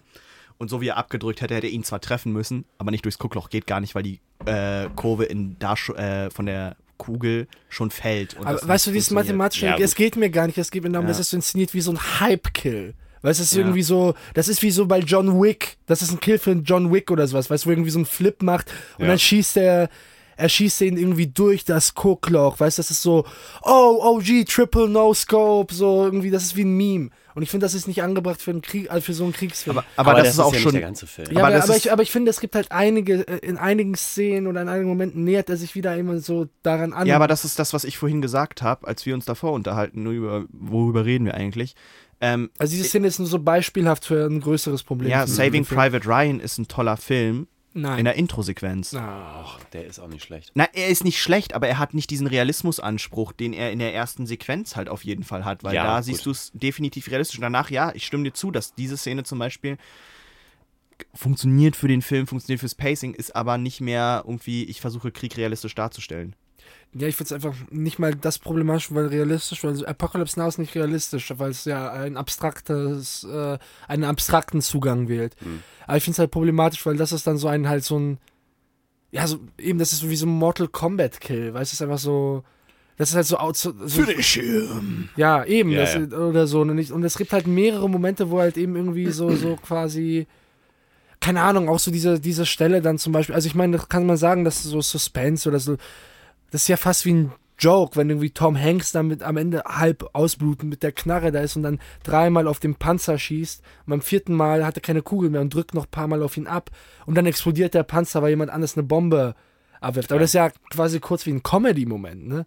Irgendwer hat keine Kugeln mehr, zack, bumm, und er ist so ein bisschen verwundert. Also es ist nicht ganz inszeniert, aber es ist fast ein bisschen wie so ein Slapstick-Moment. Und Ich, find verstehe, was du meinst. und ich finde, solche Momente, finde ich dann, für mich sind dann immer sehr strange bei den Filmen. Außerdem, ja, du kannst nicht Vin Diesel casten und erwarten, dass ich den Film respektiere. Vin Diesel ist ein guter Mensch. Auch auf meiner Feindesliste. Nein. Nein, ich habe Habt ihr mal dieses widerliche Vin Diesel-Interview gesehen, wo er diese ich, südamerikanische Interviewerin, Oh, glaube ja, ich, so richtig mm. widerlich anmacht. Ja. Permanent. Wie? Das ist so räudig. Der Wie? nimmt halt keine Frage von ihr an, sondern ist die ganze Zeit so, ja, Hey girl, you pretty? Hey, cutie, are you looking good? Huh? Come on here. I wish I had someone like you. so- Und sie giggelt halt die ganze Zeit so super peinlich berührt, weil Weil er nicht aufhört. die soll halt ein Interview führen mit dem Typen, muss bei ihrem sie halt Arbeitgeber nur was abliefern und dann sitzt der Spacko da und labert die ganze Zeit nur davon irgendwie, dass sie die schönsten Augen aller Zeiten hat und guckt euch diesen Körper an und ist, bezieht auch die ganze Zeit so andere Leute mit ein. Ah! so. Mal- Ah, habt ihr diese Frau gesehen? Kommt Leute, her, falls ihr Frau- jemals eine Person trifft, die attraktiv findet und mit der was machen wollt, holt jemand Fremdes ran und redet mit denen darüber, wie geil ihr die Person findet. Das ist irgendwie so, so zum Beispiel, ich, ich finde jetzt Tore. Ey, Tobi, komm mal rüber. Digga, Digga, gib dir mal diesen Buddy, Alter. gib dir mal den Tor. Oh. Nein, nein, nein, nein, nein. Was? Du müsstest anders rangehen. Du müsstest sagen, so, was hältst du eigentlich von dem? Guck, Nee. guck dir mal an. Was würdest du sagen, wie der. Oh, okay. Hey girl, hey girl, you pretty? Come over. You pretty? You pretty? Girl, you pretty?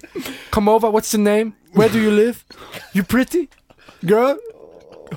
Das hört sich irgendwie nach DJ Khaled an. Ja, es ist so. Oh. Hey, wanna make, Give me, wanna give me a kiss. Another one. Another one. Another one. Girl, go buy yourself a house. Go buy your mama a house. Don't ever play yourself. Und sie so, dann geht sie schon so weg, so. Yeah, don't you ever play yourself. I know. Know that. Sie nickt. Know that. Sie nickt. Know that. Vor allem, wie kann der denn bitte so Fame geworden sein? Ja, weil er ein Spaß ist. Es ist so dieses, stell dir vor, der kommt so zu dir und du bist so ein seriöser Künstler.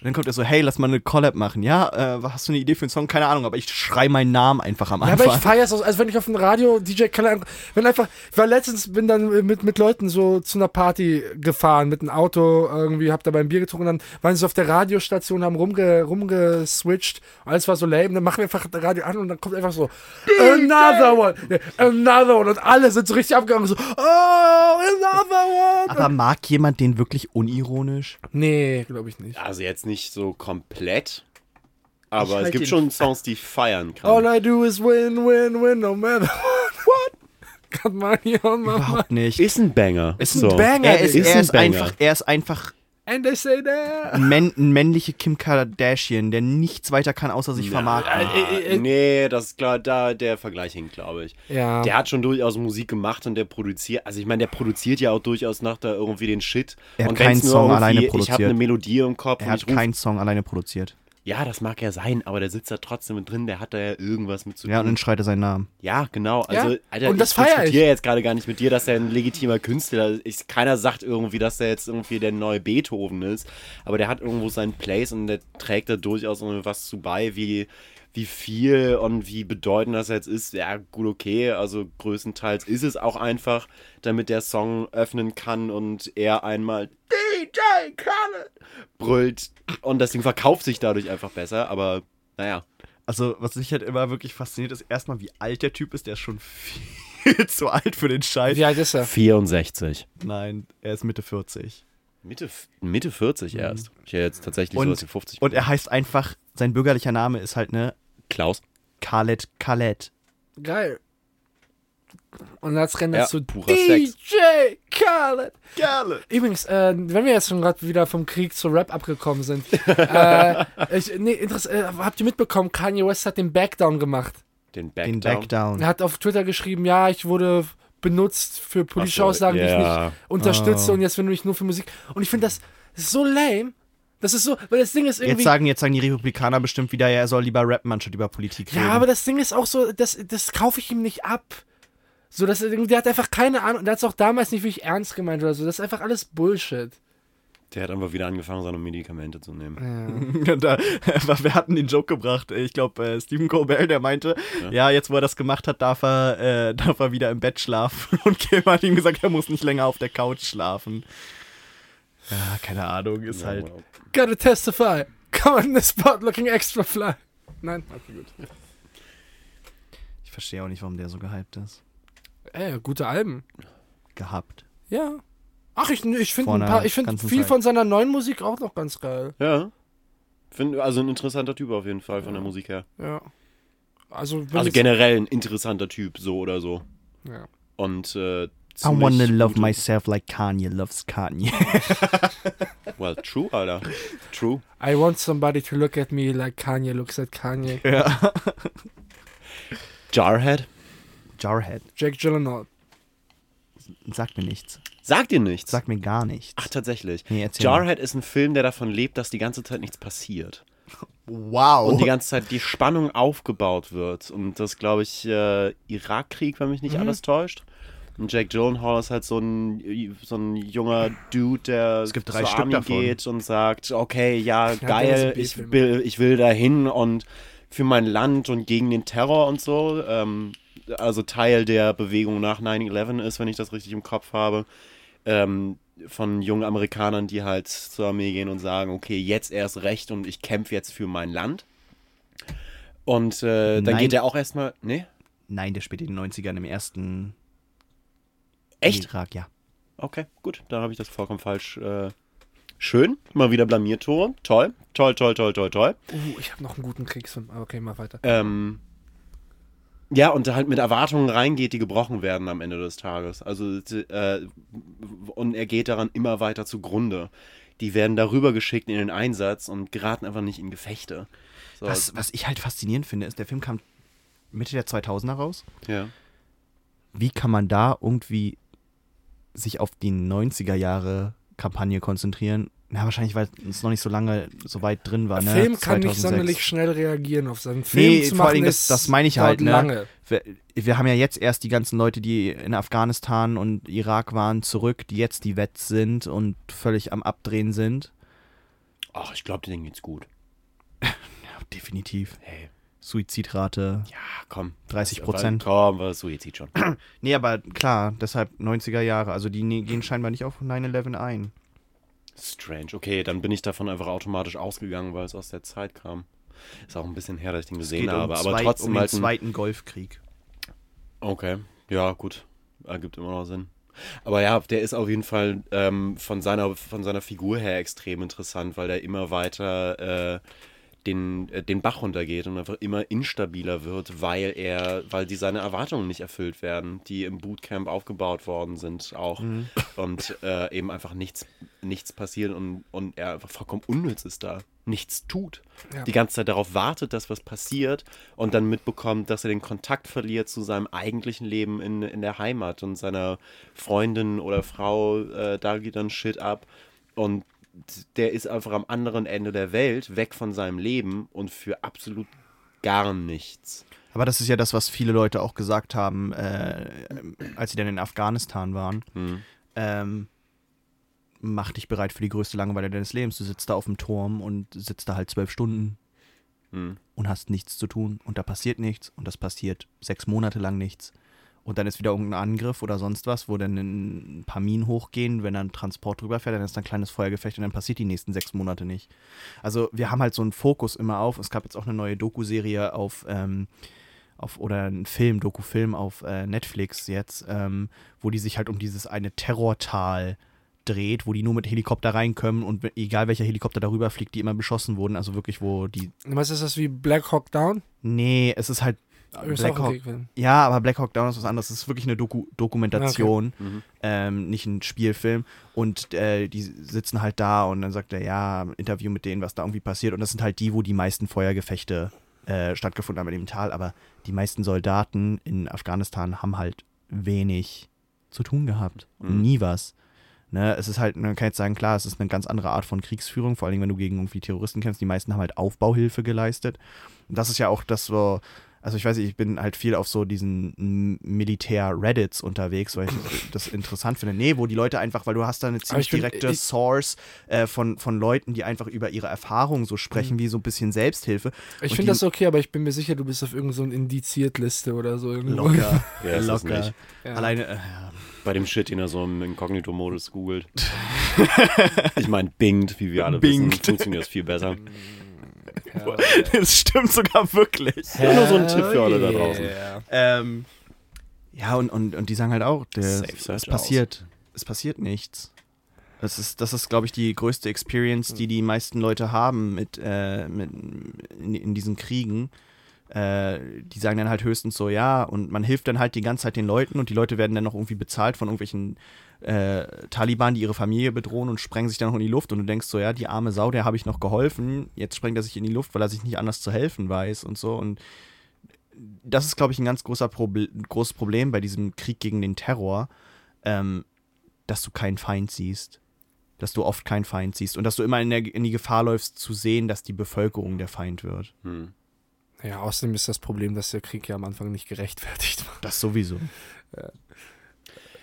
Ich habe letztens ein ziemlich interessantes Interview gesehen mit einem äh, Vietnamkriegsveteran, der auf eine ziemlich reflektierte und sehr gefasste und klare Art und Weise ähm, über seine Erfahrungen äh, berichtet und vor allem, wie er, wie er da angekommen ist in Vietnam, mit was für Einstellungen und äh, Erwartungen, wie sich das entwickelt und gebrochen hat extrem schnell und wie er dann da wieder rausgekommen ist.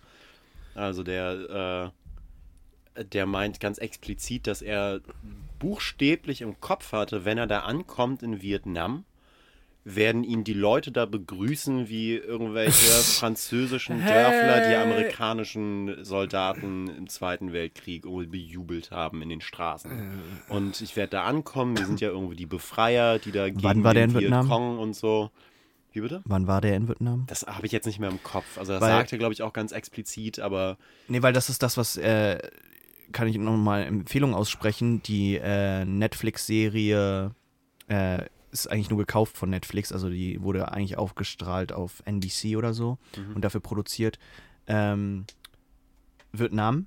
Äh, es ist so eine zehn Folgen Doku-Serie, alles so anderthalb Stunden lang, äh, die einfach mit allen reden, ne? Also mit äh, Vietcong, mit äh, den, den Amerikanern und so und vor allen Dingen auch den Verweigerern und also den wirklich, also quasi Vietnam als amerikanisches Trauma ähm, behandeln.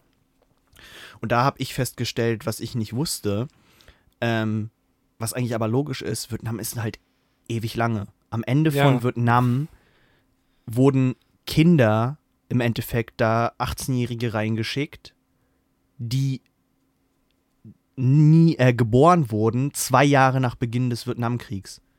Das muss man sich halt, Vietnam war halt einfach mal 20 Jahre lang. Ja, ja. Und das, das verstehen halt die meisten äh, oder, oder haben, haben sie nicht im Kopf. Und dass da verschiedene, ähm, erstmal verschiedene Präsidenten mit dran saßen und dass da ganz andere ähm, Ideen, weil es halt auch andere Generationen sind, die damit aufgewachsen sind. Ne? Also am Anfang sind die da noch reingegangen mit einem, ja, okay, das wird nicht so lange dauern, vielleicht ein paar Jährchen und das wird fertig sein. Und das war noch diese, ich sag mal, die Kinder der Weltkriegsgeneration, die, die jetzt dachten, oh, jetzt kommen wir unseren Weltkrieg mal. Und dann hattest du halt aber schon die äh, in den 70er Jahren vor allen Dingen.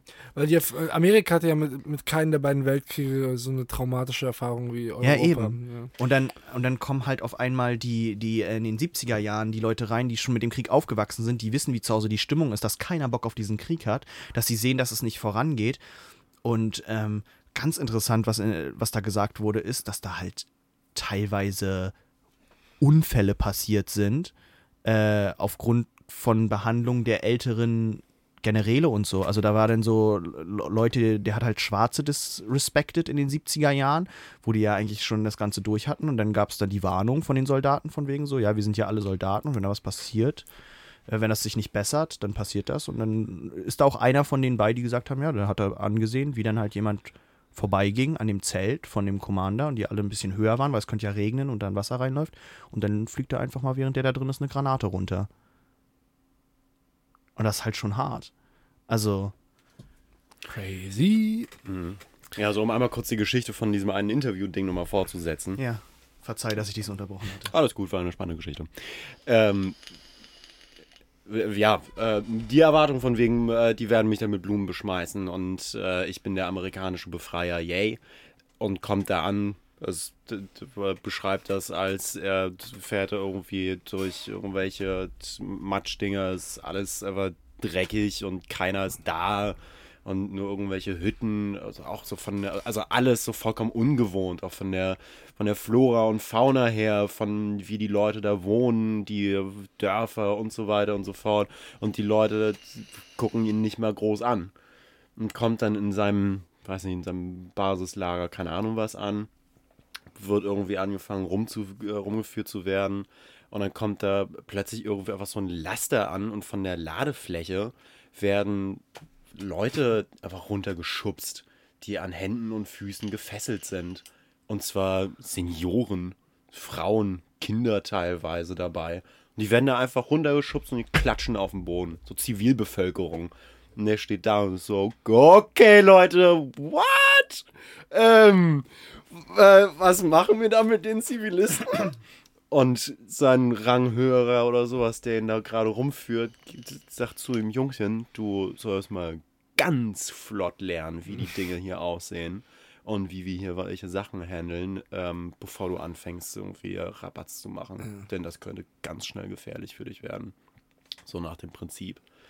Und äh, sagt dann, ja, dann hat er relativ schnell real, äh, realisiert, ähm, dass er sich das alles so ein bisschen anders vorgestellt hat, dass er halt nicht der große Befreier ist, sondern dass, dass der für die Leute da das absolute Monster ist. Und noch viel schlimmer sagt ist, dann auch ziemlich und sagt dann auch ziemlich offen, so ja, die haben mich gehasst und zwar zu Recht. Also ich meine, ich Ja. bin da rumgelaufen und ich habe da Leute abgeknallt. Ja, Und ich meine, die, was, was also ich du, weiß ne? jetzt auch nicht, wie berechtigt das immer gewesen ist. Und wir haben da irgendwie Ähm. teilweise gemeint, ja, da hinten sitzen die wahrscheinlich und haben dann da einen Airstrike irgendwie gecallt. Und, Was, Da da, ist da auch hätte mal- jeder, jeder sein können. und da ist auch mal ein Dorf bei drauf Ja, ja. So, das war, da hat man sich gar nicht irgendwie so groß Gedanken drüber gemacht. Das Nee, vor allem die andere. Sache ist, dass vor allem die erste Generation von Vietnam-Veteranen, die zurückkamen, ja gedacht hatte, ja, jetzt sind sie zu Hause und da werden sie gefeiert wie die Helden und dann wurden die einfach komplett geschandt.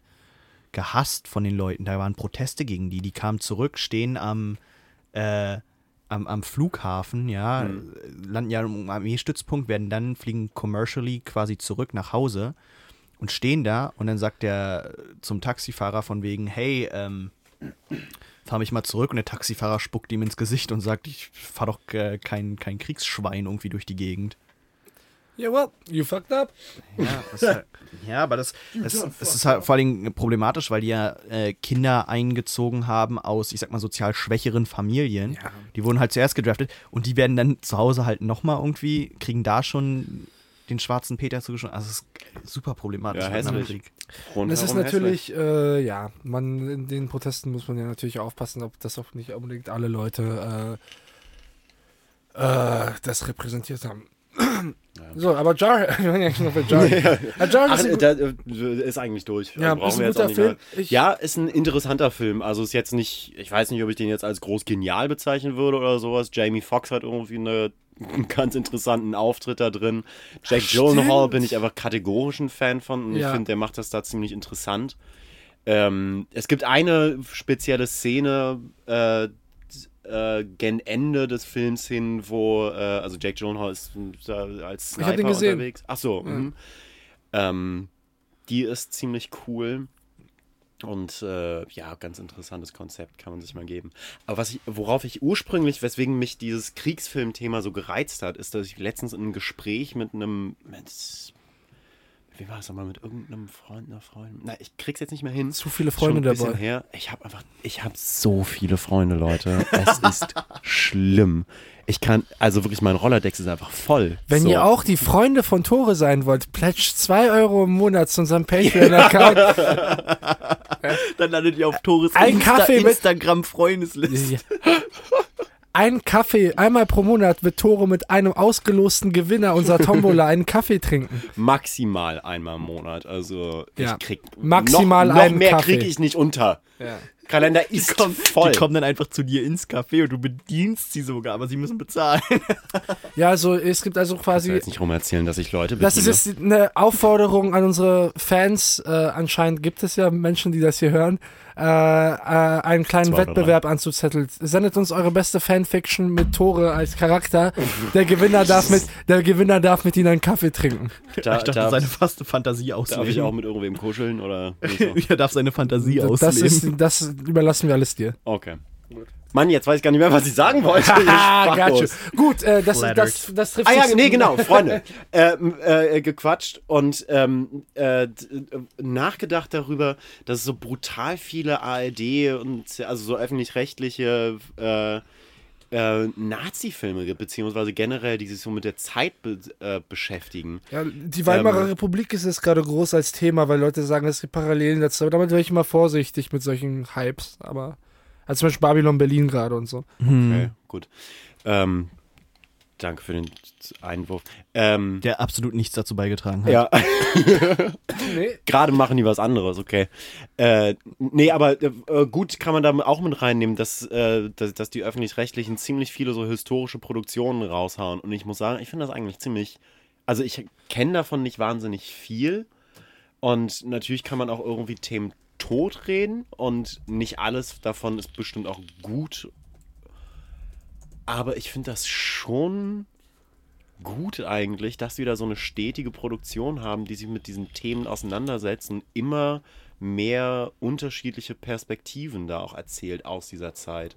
Also das letzte, woran ich mich erinnern kann, was ich ganz bewusst geguckt habe, ist dieser äh, unsere Mütter, unsere Väter zwei, drei, vierteiler oder sowas gewesen. Der Ist war in Polen richtig her. kontrovers, ne? Echt? Wieso? Weil sie sagen, in Polen wurde gesagt, die, die, die Deutschen werden so, weil es, das ist tatsächlich ein bisschen problematisch, die Deutschen werden halt Ja. dann irgendwie so, ja, ein bisschen sympathischer und ein bisschen so menschlicher dargestellt. Aber es gibt eine Szene, wo zwei Polen da sind, das sind so irgendwie so zwei antisemitische Schweinebauern, die da so dreckig irgendwie in die Ecke rotzen und da sind, das war, die waren richtig piss dort. Echt? Ja, Krass, richtig. okay.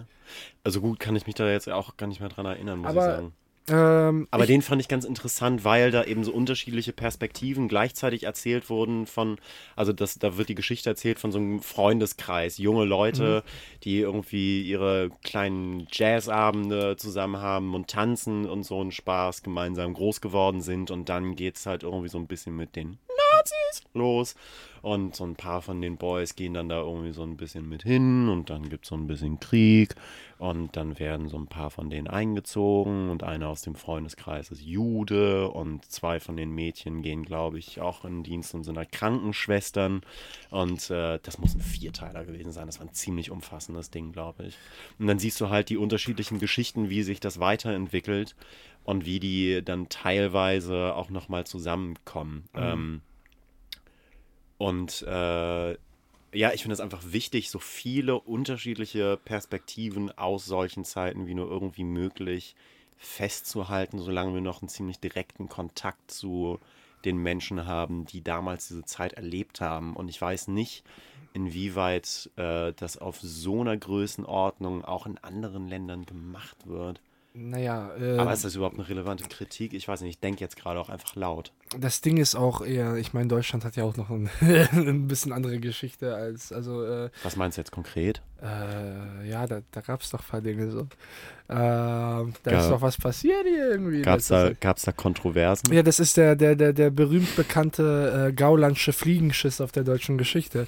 Über den ähm, äh, Alter. Taubenschiss. Äh, Oh, auf jetzt werden wir wieder Äh, politisch, aber. ja, gut, aber das können wir machen. ja, da- und äh, die AfD. ähm, Fick Gauland. Okay. Äh, ja, Ähm, Fick und-.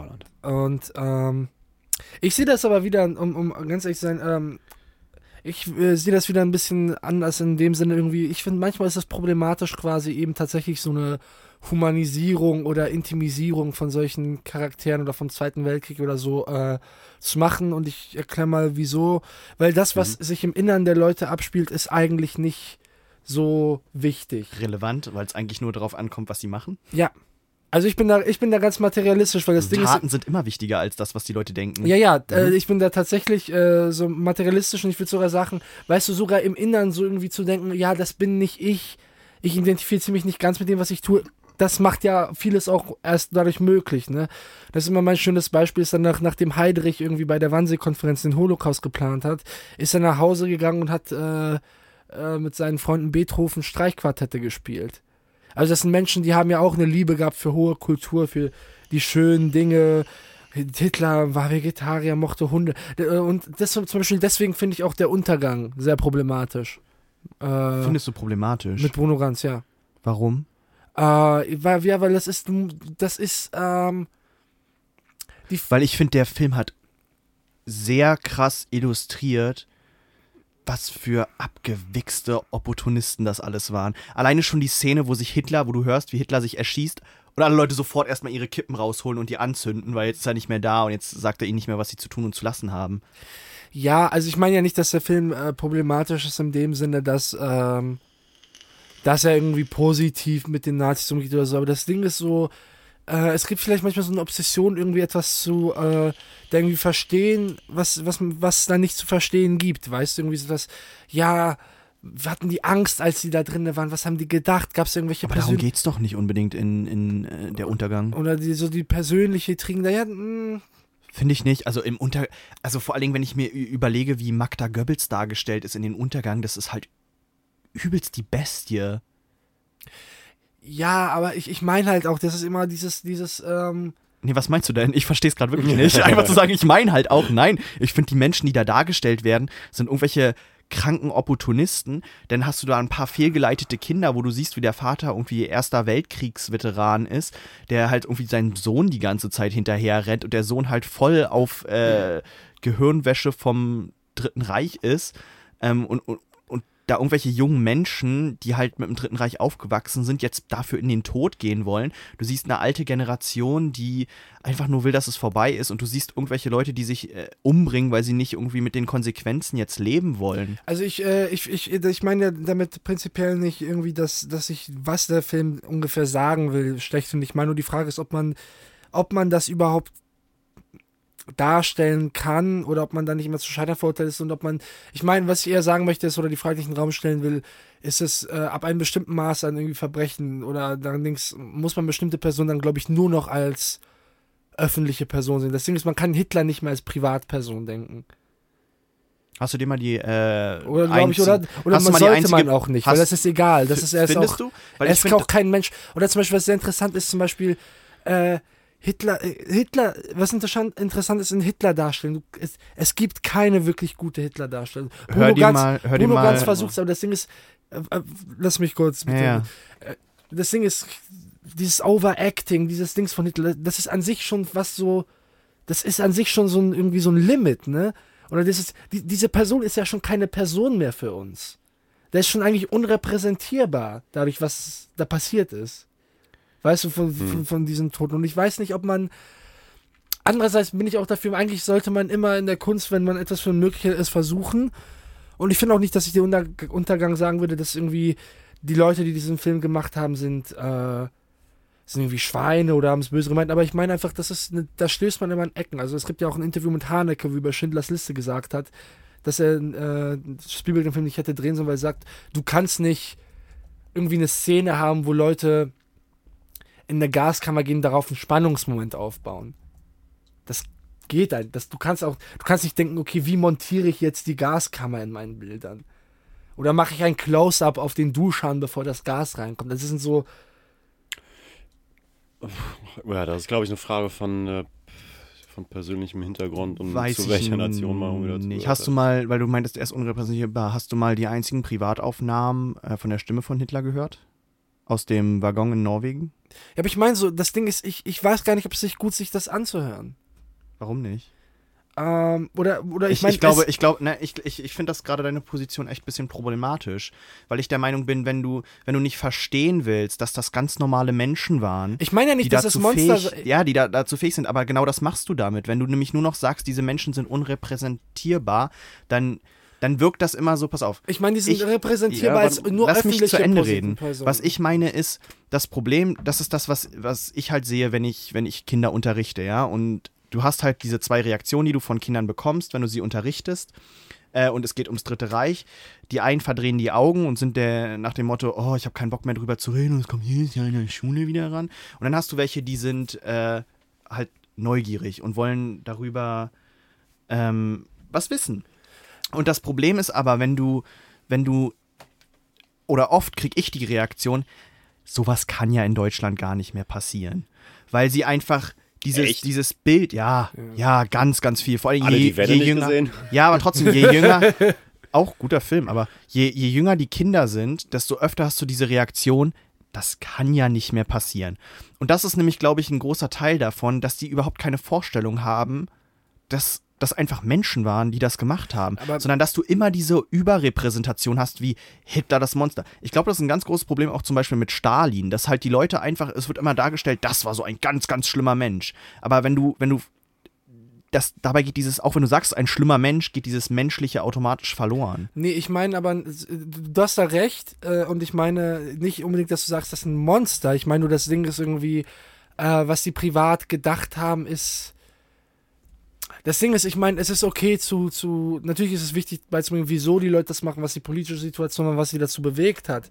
Ich meine aber, das Ding ist, äh, ob die jetzt Hunde gemocht haben, was ihre Eiscremesorte ist, diese, weißt du, solche Sachen. Hm. Und das ist, das finde ich dann irgendwie, sch- das finde ich dann irgendwie doch schwierig. Oder sind, ich meine, das sind auch glaub- komplexe Ich glaube, was Fragen. dein Problem damit ist, ist, dass das oh, oh, rüberrutschen kann in so eine Art von perfider Fetischis Fetischisierung von so einem kranken Menschen und man das irgendwie zu, indem man da so eine superhuman humane Blick irgendwie versucht drauf zu werfen, das wieder irgendwie mystifiziert. Ja, man muss, glaube ich, also, da, ich meine, man braucht eine Distanz. Ich glaube, also du kannst das thematisieren, du kannst Leute thematisieren, aber du musst das mit einer Distanz, glaube ich, machen, um da, um da nicht in, eben in so ein. Es ist schwer, wann, wann setzt du in einen Film über so etwas Affekte ein? Das ist ja eine schwere Frage, ne? Bei so etwas quasi, wo, wo wirklich so eine historische Katastrophe ist und wo sagst du, oh, ich versuche jetzt den Zuschauer zu emotionalisieren. Hm. Aber findest du das bei. Ich finde das schwer, weil der Untergang finde Also ich meine, das ist jetzt auch nur so ein Fokus hat. Beispiel gewesen und ich meine, ich, ich, äh, ich sag, ich würde den Untergang noch nicht als Dings, ich würde nur sagen, es ist komplex und es ist irgendwie irgendetwas an diesem Film, obwohl er nichts unbedingt macht, was ich per se so schlimm finde, irgendetwas äh, daran eckt äh, noch bei mir an oder das ist jedenfalls ein, vielleicht ein Diskussionsbedarf. Aber ich, was ich überhaupt damit meine, ich, was ich überhaupt nicht damit meine, ist so dieses irgendwie, dass wir sagen sollen, das waren alles Monster. Nein, nein, das ist ja. Ja, weil damit entschuldigst du einfach zu viel. Nein, nein, nein, das waren normale Menschen. Ich meine nur eben deswegen, weil sie normale Menschen machen äh, waren, äh, finde ich, dass irgendwie ihre Privatsachen äh, und all die Sachen, die humanisieren sie in diesem Sinne gar nicht. Weißt du, weil es irgendwie, jeder hat irgendwie seine Privat. Das ist so, es gibt dieses, irgendwie dieses so Zitat, irgendwie, ja, ein Feind ist ein Mensch, dessen Geschichte du doch nicht, noch nicht kennst. Weißt du, das und dieses, ja, wir müssen uns mal anhören, was sie dabei gedacht haben. Wir müssen uns angucken, was sie getan haben. was sie getan haben und ich meine, wieso sie es getan haben, in dem Sinne, was die pol- Was sie dahin soziopolitischen geführt hat. Ja, ja. Aber ich weiß eben nicht, ob es dann irgendwie, ob es dann Sinn macht, zum Beispiel dann irgendwas so. Äh, zum Beispiel mal äh, anderes Filmbeispiel, das Leben der anderen. Mhm. Was das Leben der anderen, wo es jetzt um die DDR geht, aber dass da in dieser, äh, in das Leben der anderen hast du diesen DDR-Stasi-Typ, der die Leute überwacht und er tut das, weil er, weil er eine Frau stalkt, die er geil findet und irgendwie deswegen und irgendwie den Mann ausspannen will oder äh, die, die, die, die Frau spannen will, oder? Und er verliebt Nee. sich in diese Frau. Der hört Äh, dazu. uff. Bei der ich hab den nicht gesehen. Okay. Nee, ich glaube. Nee. Doch? Echt? Verliebt er sich in die? Ja. Also es ist ja die Frau von diesem krassen Schauspielertypen. Ja, genau. Ja, und ja. überwacht die dann, weil er diese, so eine Obsession mit der bekommt. Und das ist eben zum Beispiel so ein Privatisierungsmoment, den ich irgendwie dann wieder ein bisschen problematisch finde, weil das Ding ist, nee, das muss, der, der braucht gar keinen privaten Antrieb, um dich zu überwachen. Die hätten dich einfach so überwacht. Ja, hat er aber auch. Also ich habe den von nicht allzu langer Zeit gesehen und ich habe den nicht im Kopf als die Motivation aber, das, kommt, aber ich meine, es kommt dann, Der ist kommt, ein sehr staatstreuer Typ am Anfang. ja, ja, klar, nee, das ist er auch, aber äh, der, der, der, der bekommt diese Privatobsession mit diesen Leuten. Ja, das stimmt. Also ja, aber das ist dann da der Motivator dafür, dieses äh, Verhalten zu überdenken und die nicht mehr nur als seine Abhörungsobjekte zu betrachten, sondern als Menschen mit Emotionen und halt Überzeugungen. Und dann fängt er an, sich mit den Überzeugungen auseinanderzusetzen und seine eigenen zu überdenken. Ja, aber ich meine halt immer in dieser Ebene, glaube ich, ist dann die Darstellung von eben diesen Apparaten nicht klinisch genug. Also ich meine, das Ding ist irgendwie, äh, ich glaube, das wär, eigentlich im richtigen Leben war es einfach so, ja, wir hören ab die und die und die und das ist eigentlich so leidenschaftslos. Mm, Aber die meisten Leute, die abgehört haben, Also waren ja nicht, wie das IMs. genau ausgesehen hat. ja, ja, aber das, Und IMs waren ja immer Leute aus dem, also IMs informelle Mit Mitarbeiter oder inoffizielle Mitarbeiter vom MFS. Das waren ja immer Leute, die sehr nah an den Leuten ranstanden. Du kannst ja immer noch die Akten, also ich habe zum Beispiel Verwandtschaft, die in der DDR gelebt hat und die könnten sich jetzt auch noch ihre Akten, so manche wurden ja geschreddert, die werden ja noch zusammengesetzt wie so ein riesen Puzzle. Du kannst dir deine Akten anhören und da manche von den Leuten, die noch leben, Anhören? ja, oder angucken, Okay, Ähm, die, ähm, in, was ja in den Akten entsteht und äh, interessant ist, ne, die Namen von den Leuten, die noch leben, sind geschwärzt. Also, ja, klar. ne, und dann kannst du so alle paar Jahre mal gucken und dann stellst du fest, ey, da ist wieder einer gestorben und dann sagen sie den nächsten Namen von dem und dann weißt du halt, ne, dass Onkel Dieter dich eigentlich abgehört Nein. hat die ganze Zeit. Ja, Oh, wie krank ist das? das ist, das kann, das kann Ne, rauskommen. meine Stiefmutter zum Beispiel, also ihr Vater damals und ihre Mutter, ähm, die damals, die, also meine Stiefmutter ist in Thüringen groß geworden. Ähm, und der Vater wurde immer sehr kritisch betrachtet. Ihre Mutter war Ärztin und der Vater hatte halt eine größere Fabrik und ne, gegen den Kommunismus, dieser Kapitalist. Ähm, und die, wo, und die meinten halt, dass, ja, da haben sie dann irgendwann festgestellt, so nachdem ein paar Verwandte gestorben sind, dass die Verwandten sie da echt abgehört haben. Das ist fast so krass wie Kriegsfilme. So, Freunde. Also- ich hab noch, ich hab noch. ich habe äh, auch noch einen. Film. Kann ich schnell, weil ich werde nicht so viel dazu okay, sagen, weil es hau ist, raus. äh, es ist Flandern von äh, Bruno Dumont. Und das ist ein Film, den Sagt wenig Leute. gar nichts. Eben, deswegen Ah. wollte ich den mal kurz pluggen, einfach ganz schnell. Das ist irgendwie Plug, plug. hart unangenehm, hart, eigentlich auch stellenweise passiert richtig nichts. Und es ist wirklich, also geht an Grenzen vom Ertragbaren, aber glaube ich, äh, ist äh, sehr interessant mal anzusehen und ich glaube, äh, bringt einen Ansatz rein oder auch vielleicht einen Film rein oder ein- eine Beschäftigung mit Krieg, eben damit wie er auf Individuen einwirkt und ihre Psyche verändert und ihre Handlung verändert, die wir sonst nicht hatten. Und ich, würd, ich wollte einfach mal so einen Raum werfen, weil den haben nicht viele Leute gesehen und ich glaube, es macht auch keinen Sinn, so, wenn man den nicht gesehen hat, äh, darüber zu reden, aber einfach mal den so pluggen. Nice. Flandern. Flandern. Ich habe noch Stalingrad. Habt ihr den mal gesehen? Stalingrad 1993? Nee. Nee. Nee. Okay, äh, geht im Endeffekt um Soldaten, die gerade noch in Italien sind und dann äh, verschifft werden äh, nach Stalingrad, wo sie die Stadt erobern sollen. Und die, das sind halt, die meisten von denen sind äh, Veteranen aus dem Frankreich, aus der Frankreich-Eroberung und gehen da noch, also es zeigt quasi vor allen Dingen Soldaten, den soldatischen Alltag von denen und wie das dann halt alles quasi da scheiße wird und wie sie in diesem Apparat irgendwo feststecken und dann halt irgendwie erwartet wird, dass sie da einfach verrecken. So nach dem Sinne. Ich habe den damals gesehen, ist das gewesen, 2008 oder so, im Religionsunterricht. Ähm, weil es gibt einen, nee, es gibt einen ganz krassen, das war sowieso witziger Religionsunterricht, weil wir hatten halt einen russisch-orthodoxen, einen, Kathol einen Katholiken, einen Moslem und mich. Äh, wir waren halt nur zu viert, weil wir, bei uns war dann die Generation, wo man dann sich anmelden musste zum Religionsunterricht und die anderen haben halt irgendeine Freistunde gehabt oder so. Und wir Ja. haben halt gesagt so, ja nee, Sofort genutzt. die, Reli die Religionslehrerin ist halt ganz witzig und mit der konnte man gut diskutieren und wir haben uns halt eher, ich sag mal, auf einer philosophischen Ebene ge geebnet und was quasi der Anstoß dafür war, den zu gucken, war, dass es dort ähm, Szenen gibt von Gottesdiensten, wo die Soldaten quasi alle also die Generäle unterhalten sich davor so, ja, wenn jetzt hier der Gottesdienst, wenn die alle fertig sind mit dem Runterbeten, dann schickt die mal endlich in die Stadt rein, so nach dem Motto. Und da steht dann halt auch dieser Wehrmachtspfarrer da vorne und erzählt so, ja, ihr deutschen Soldaten, bei euch steht auf der Gürtelschnalle irgendwie mit Gottes Hilfe. Und dann gucken die so drauf und sagen so, hey, ist mir nie aufgefallen, dass das da drauf steht, so nach dem Motto. Doch Gott hat keinen Platz auf der Gürtelschnalle von diesen gottlosen Bolschewiken.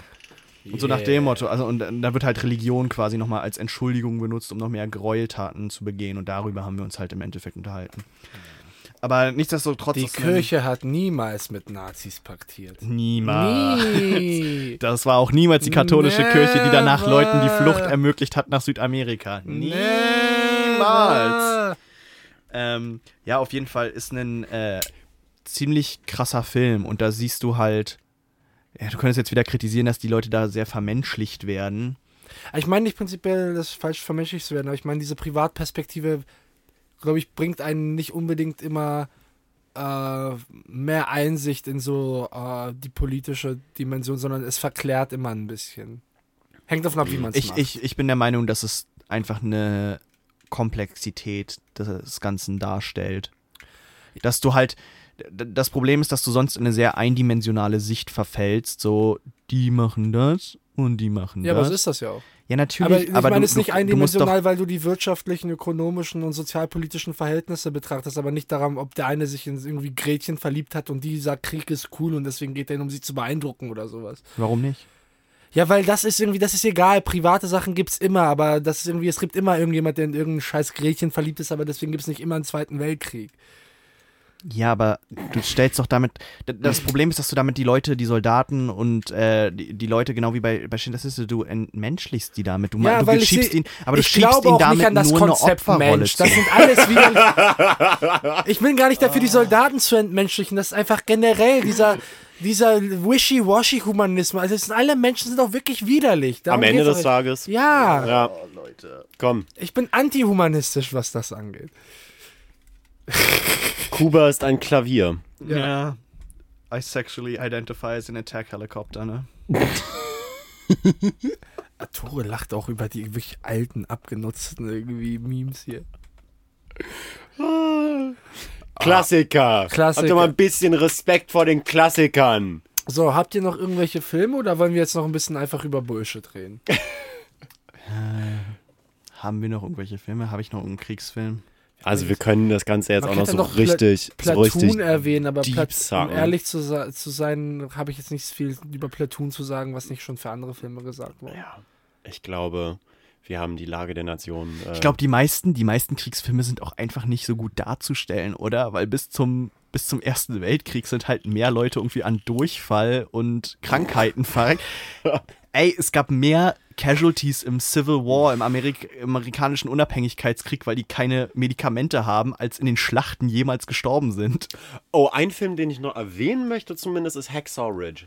Denn der ist so ein Paradebeispiel für einen richtig krass äh, patriotistischen, ähm, amerikanischen... Ja, weil es äh, Mel ist. Ja, genau. Es ist Mel. Also der, Mr. Sugar Tits himself. der, der reitet da den, äh, den Army Cock ziemlich hart mit so einer Darstellung von basierend auf einer wahren Begebenheit. Verfolgen Uh, Sie die American Lebensgeschichte von dem Patrioten, der äh, im Zweiten Weltkrieg so und so viele Leben als Medic gerettet hat. Äh, so eine wahre Geschichte vom Typen, der hat sich geweigert, eine Waffe zu nehmen in den Krieg. Und ist halt als, äh, als Arzt da unterwegs gewesen, hat die Leute versorgt und dann gab es eben eine bestimmte Schlacht oder Auseinandersetzung, bla bla. Äh, an der Hacksaw Ridge, an so einem krassen Hang. Äh, er ist da zurückgeblieben und äh, nachdem seine Truppe halt irgendwie zurück über diesen Hang wieder, ähm, ja, zu, die haben sich zurückgezogen aus dem Gefecht. Er ist da oben geblieben und hat angefangen, die Leute zu verarzten und wieder runterzubringen. Ähm, und hat da dann irgendwie so und so viele Leben gerettet und bla bla bla. Ähm, und dann siehst du am Anfang halt irgendwie, wie er, wie er sein Liebchen kennenlernt und zu seiner Mama sagt, I'm gonna, someday I'm gonna marry that girl. Gespielt von An someday Andrew I'm gonna Garfield. get my dick wet. oh Gott. I'm gonna go all up in that ass, boy. God damn it, Kuba. Du machst alles kaputt. Ne, aber was ich interessant fand an dem Film, war wiederum die Gewaltdarstellung. Weil der ähm, gerade als sie losgeht, äh, das relativ, äh, relativ klinisch hält in vielen Momenten. Also diese, wieder dieser, dieser Hyperrealismus, dass auf den Tod und Erschießen und Kugeln in Köpfen noch nicht mal so wahnsinnig groß reagiert wird von den anderen Soldaten in der Situation, weil, Alter, die, ich stehe gerade so richtig unter Feuer, ich habe gerade keine Zeit irgendwie, um groß zu trauen, es geht aber weiter.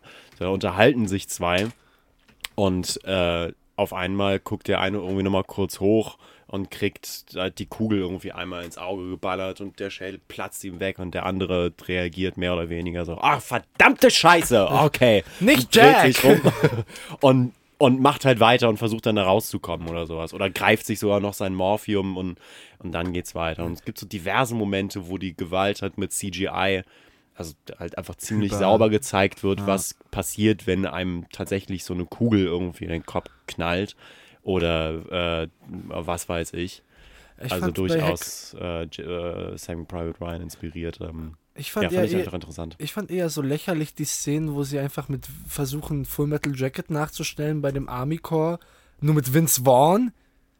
Ja, Und äh, das ist einfach, und wo Vince Ja. Vaughn auf diesen Army kommt, macht ist einfach so, Mhm. du guckst es, es ist so einfach unfreiwillig peinlich? Ja. Diese ganzen Szenen, wo, weil das Ding ist, das ist inzwischen auch so, nachdem Full Metal Jacket das gemacht hat, kannst du das eigentlich nicht mehr machen. ja. Das ist so das Nonplusultra. Ausgelutscht. Ja, und dann irgendwie auch zu sehen, dann irgendwie diesen, irgendwie, oh, wir machen jetzt auch so einen Army-Cop, der schreit und so irgendwie die Leute verarscht, ihm dumme Spitznamen gibt. Nur ist das Vince Vaughn. Und dann habe ich mir so gedacht, Alter, gleich kommt irgendwie so ein, sein Brigadegeneral Owen Wilson und kommt, wow! Ja, wow, that bullet really went through his head, didn't it? Wow! I mean, I, I mean, Kann ich that was like really impressive. Alle, you know? es, gibt, es gibt ein YouTube-Video, ein Zusammenschnitt von allen Wows, Owen, ja. Wows von Owen Wilson in Wow. chronologischer Reihenfolge. wow. Es gibt auch einen Zusammenschnitt von sämtlichen Alright, alright, alright. Das ist von Matthew von McConaughey. Matthew McConaughey in chronologischer Alright, Reihenfolge. Das ist großartig. Okay, wollen wir noch kurz über American Sniper reden und wie problematisch der Film ist? Hab Ja, ich weg nicht damit. gesehen, weil ich mir gedacht habe, okay, nee, muss ich nicht. Das Schlimme Propaganda. ist halt, der ist so ekelhaft gut bewertet. ja? Ja. Also, Also funktioniert der denn gut nach den Formeln, die er befolgt? Ist okay. Wenn man's mal er ist, alleine okay, so auf, betrachtet. Er ist ein Film. er ist gut gemacht und Er ist alles gut ist halt nur gemacht. so ideologisch problematisch. Genau, es ist im Endeffekt, wenn man es ganz zynisch betrachtet, ne? Äh, irgendjemand meinte so aus der Sicht eines, eines Irakis, ähm, nicht nur, nicht nur invaden die Amerikaner dein Land, äh, erschießen deine noch Leute. Leid haben mit Ah, am, nee, nee, am Ende, am Ende ge- gehen sie nach Hause und machen einen Film darüber, wie sehr sie gelitten haben, Ja. äh, während sie deine Familie abgeschlachtet Ja. haben. Hm. I'm Ähm, so sad that I shot that little girl.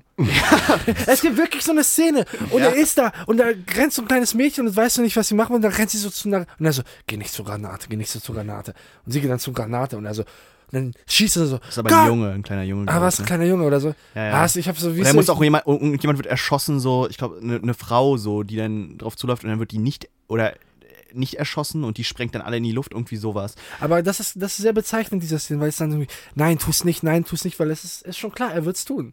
Also Ja, es er- die, Fra die Frage ist, er möchte, dass der Junge weggeht, weil sonst, weil er schon sich sicher ist, dass er keine andere Wahl hat. Aber eigentlich hast du ja immer eine andere Wahl. Naja, genau. Also er könnte ihn einfach nicht erschießen und er so, ja, wenn er jetzt da hingeht, dann, dann erschießt muss er ihn. ich ihn erschießen. Und das ist dann, dann nimmt er sich quasi die Entscheidung ab, indem er ihm so quasi whispert so, nein, geh da nicht hin, geh da nicht hin. Aber es ist nicht so, als das geframed, das ist einfach nur so, ach, der Arme, ne? Dass Ja, das er hat halt muss. keine Wahl. Er, Er muss den Jungen erschießen. Es ist so traurig, dass der Junge jetzt diese Granate hochhebt. Ja, und am Ende ist es dann halt so pseudodramatisch. Also man kann ihn sich angucken. Das Problem ist, dass er halt sehr American-centric ist. Und dafür wurde er auch, glaube ich, am meisten kritisiert, dass er eine ne Perspektive damit zeigt, die vielleicht fehl am Platz ist. Ja. Das wäre so, als ob du, man, man könnte es, äh, wenn man es jetzt so überspitzt darstellt, als ob man jetzt irgendeinen Film macht über jemanden, der da Zyklon B in Gaskammern reingemacht hat und er halt darüber traurig ist, dass er Zyklon B in Gaskammern reinschütten musste. Ja. Will ich jetzt noch nicht mal einen Witz drüber machen, weil. Nee, mach keinen Witz drüber. Aber, Nee. aber so in etwa mu musst du dir das quasi vorstellen. Ja, let's end it on a low note. Haben wir noch was? Seid ihr glücklich? Weiß ich nicht. Kuba, Ich bist du find, glücklich? Ist das Äh, jetzt ich- generell oder ist es eine Ja, komplizierte generell. Frage, Tobi? Generell. Für mich ist Glück eine konformistische Kategorie. Bist du Kommunist oder Anarchist? Äh, eigentlich keins von beiden. Sondern Keine Ahnung. Libertarian. Äh, Marktwirtschaft. äh, va vager Antikapitalismus, der so nah ist bei Badieu, Zizek und Deleuze. Okay. Was bist du, Tore? Also, ich habe ich hab immer äh, FDP gewählt. Zehlendorf, Zehlendorf. Chris, Und- Chrissy Lindner ist schon ziemlich sexy auf den Und Fotos. CDU. Ja. Nur. Eins von beidem halt. Ja. Hauptsache, Hauptsache schwarz oder, oder gelb. Ich sehe auch keine anderen Farben. Black and yellow, black and yellow, black and Aha, you know what it is. Black and yellow, black and yellow. Ja, und damit verabschieden wir uns Yo, dann auch. ciao. What, Kuba, du musst ein bisschen herzlicher werden. Was denn? Nee, okay. Tore säuselt sonst immer den Leuten ins Ohr. Habt einen wunderschönen Tag. Freunde, Könnt euch was. macht euch einen schönen Abend. So um, Leute, es war eine Freude, wieder bei euch zu sein. Und jetzt säuseln Tore, ich und Tobi euch ins Off. Ja, wie sehr, wie sehr, wie sehr.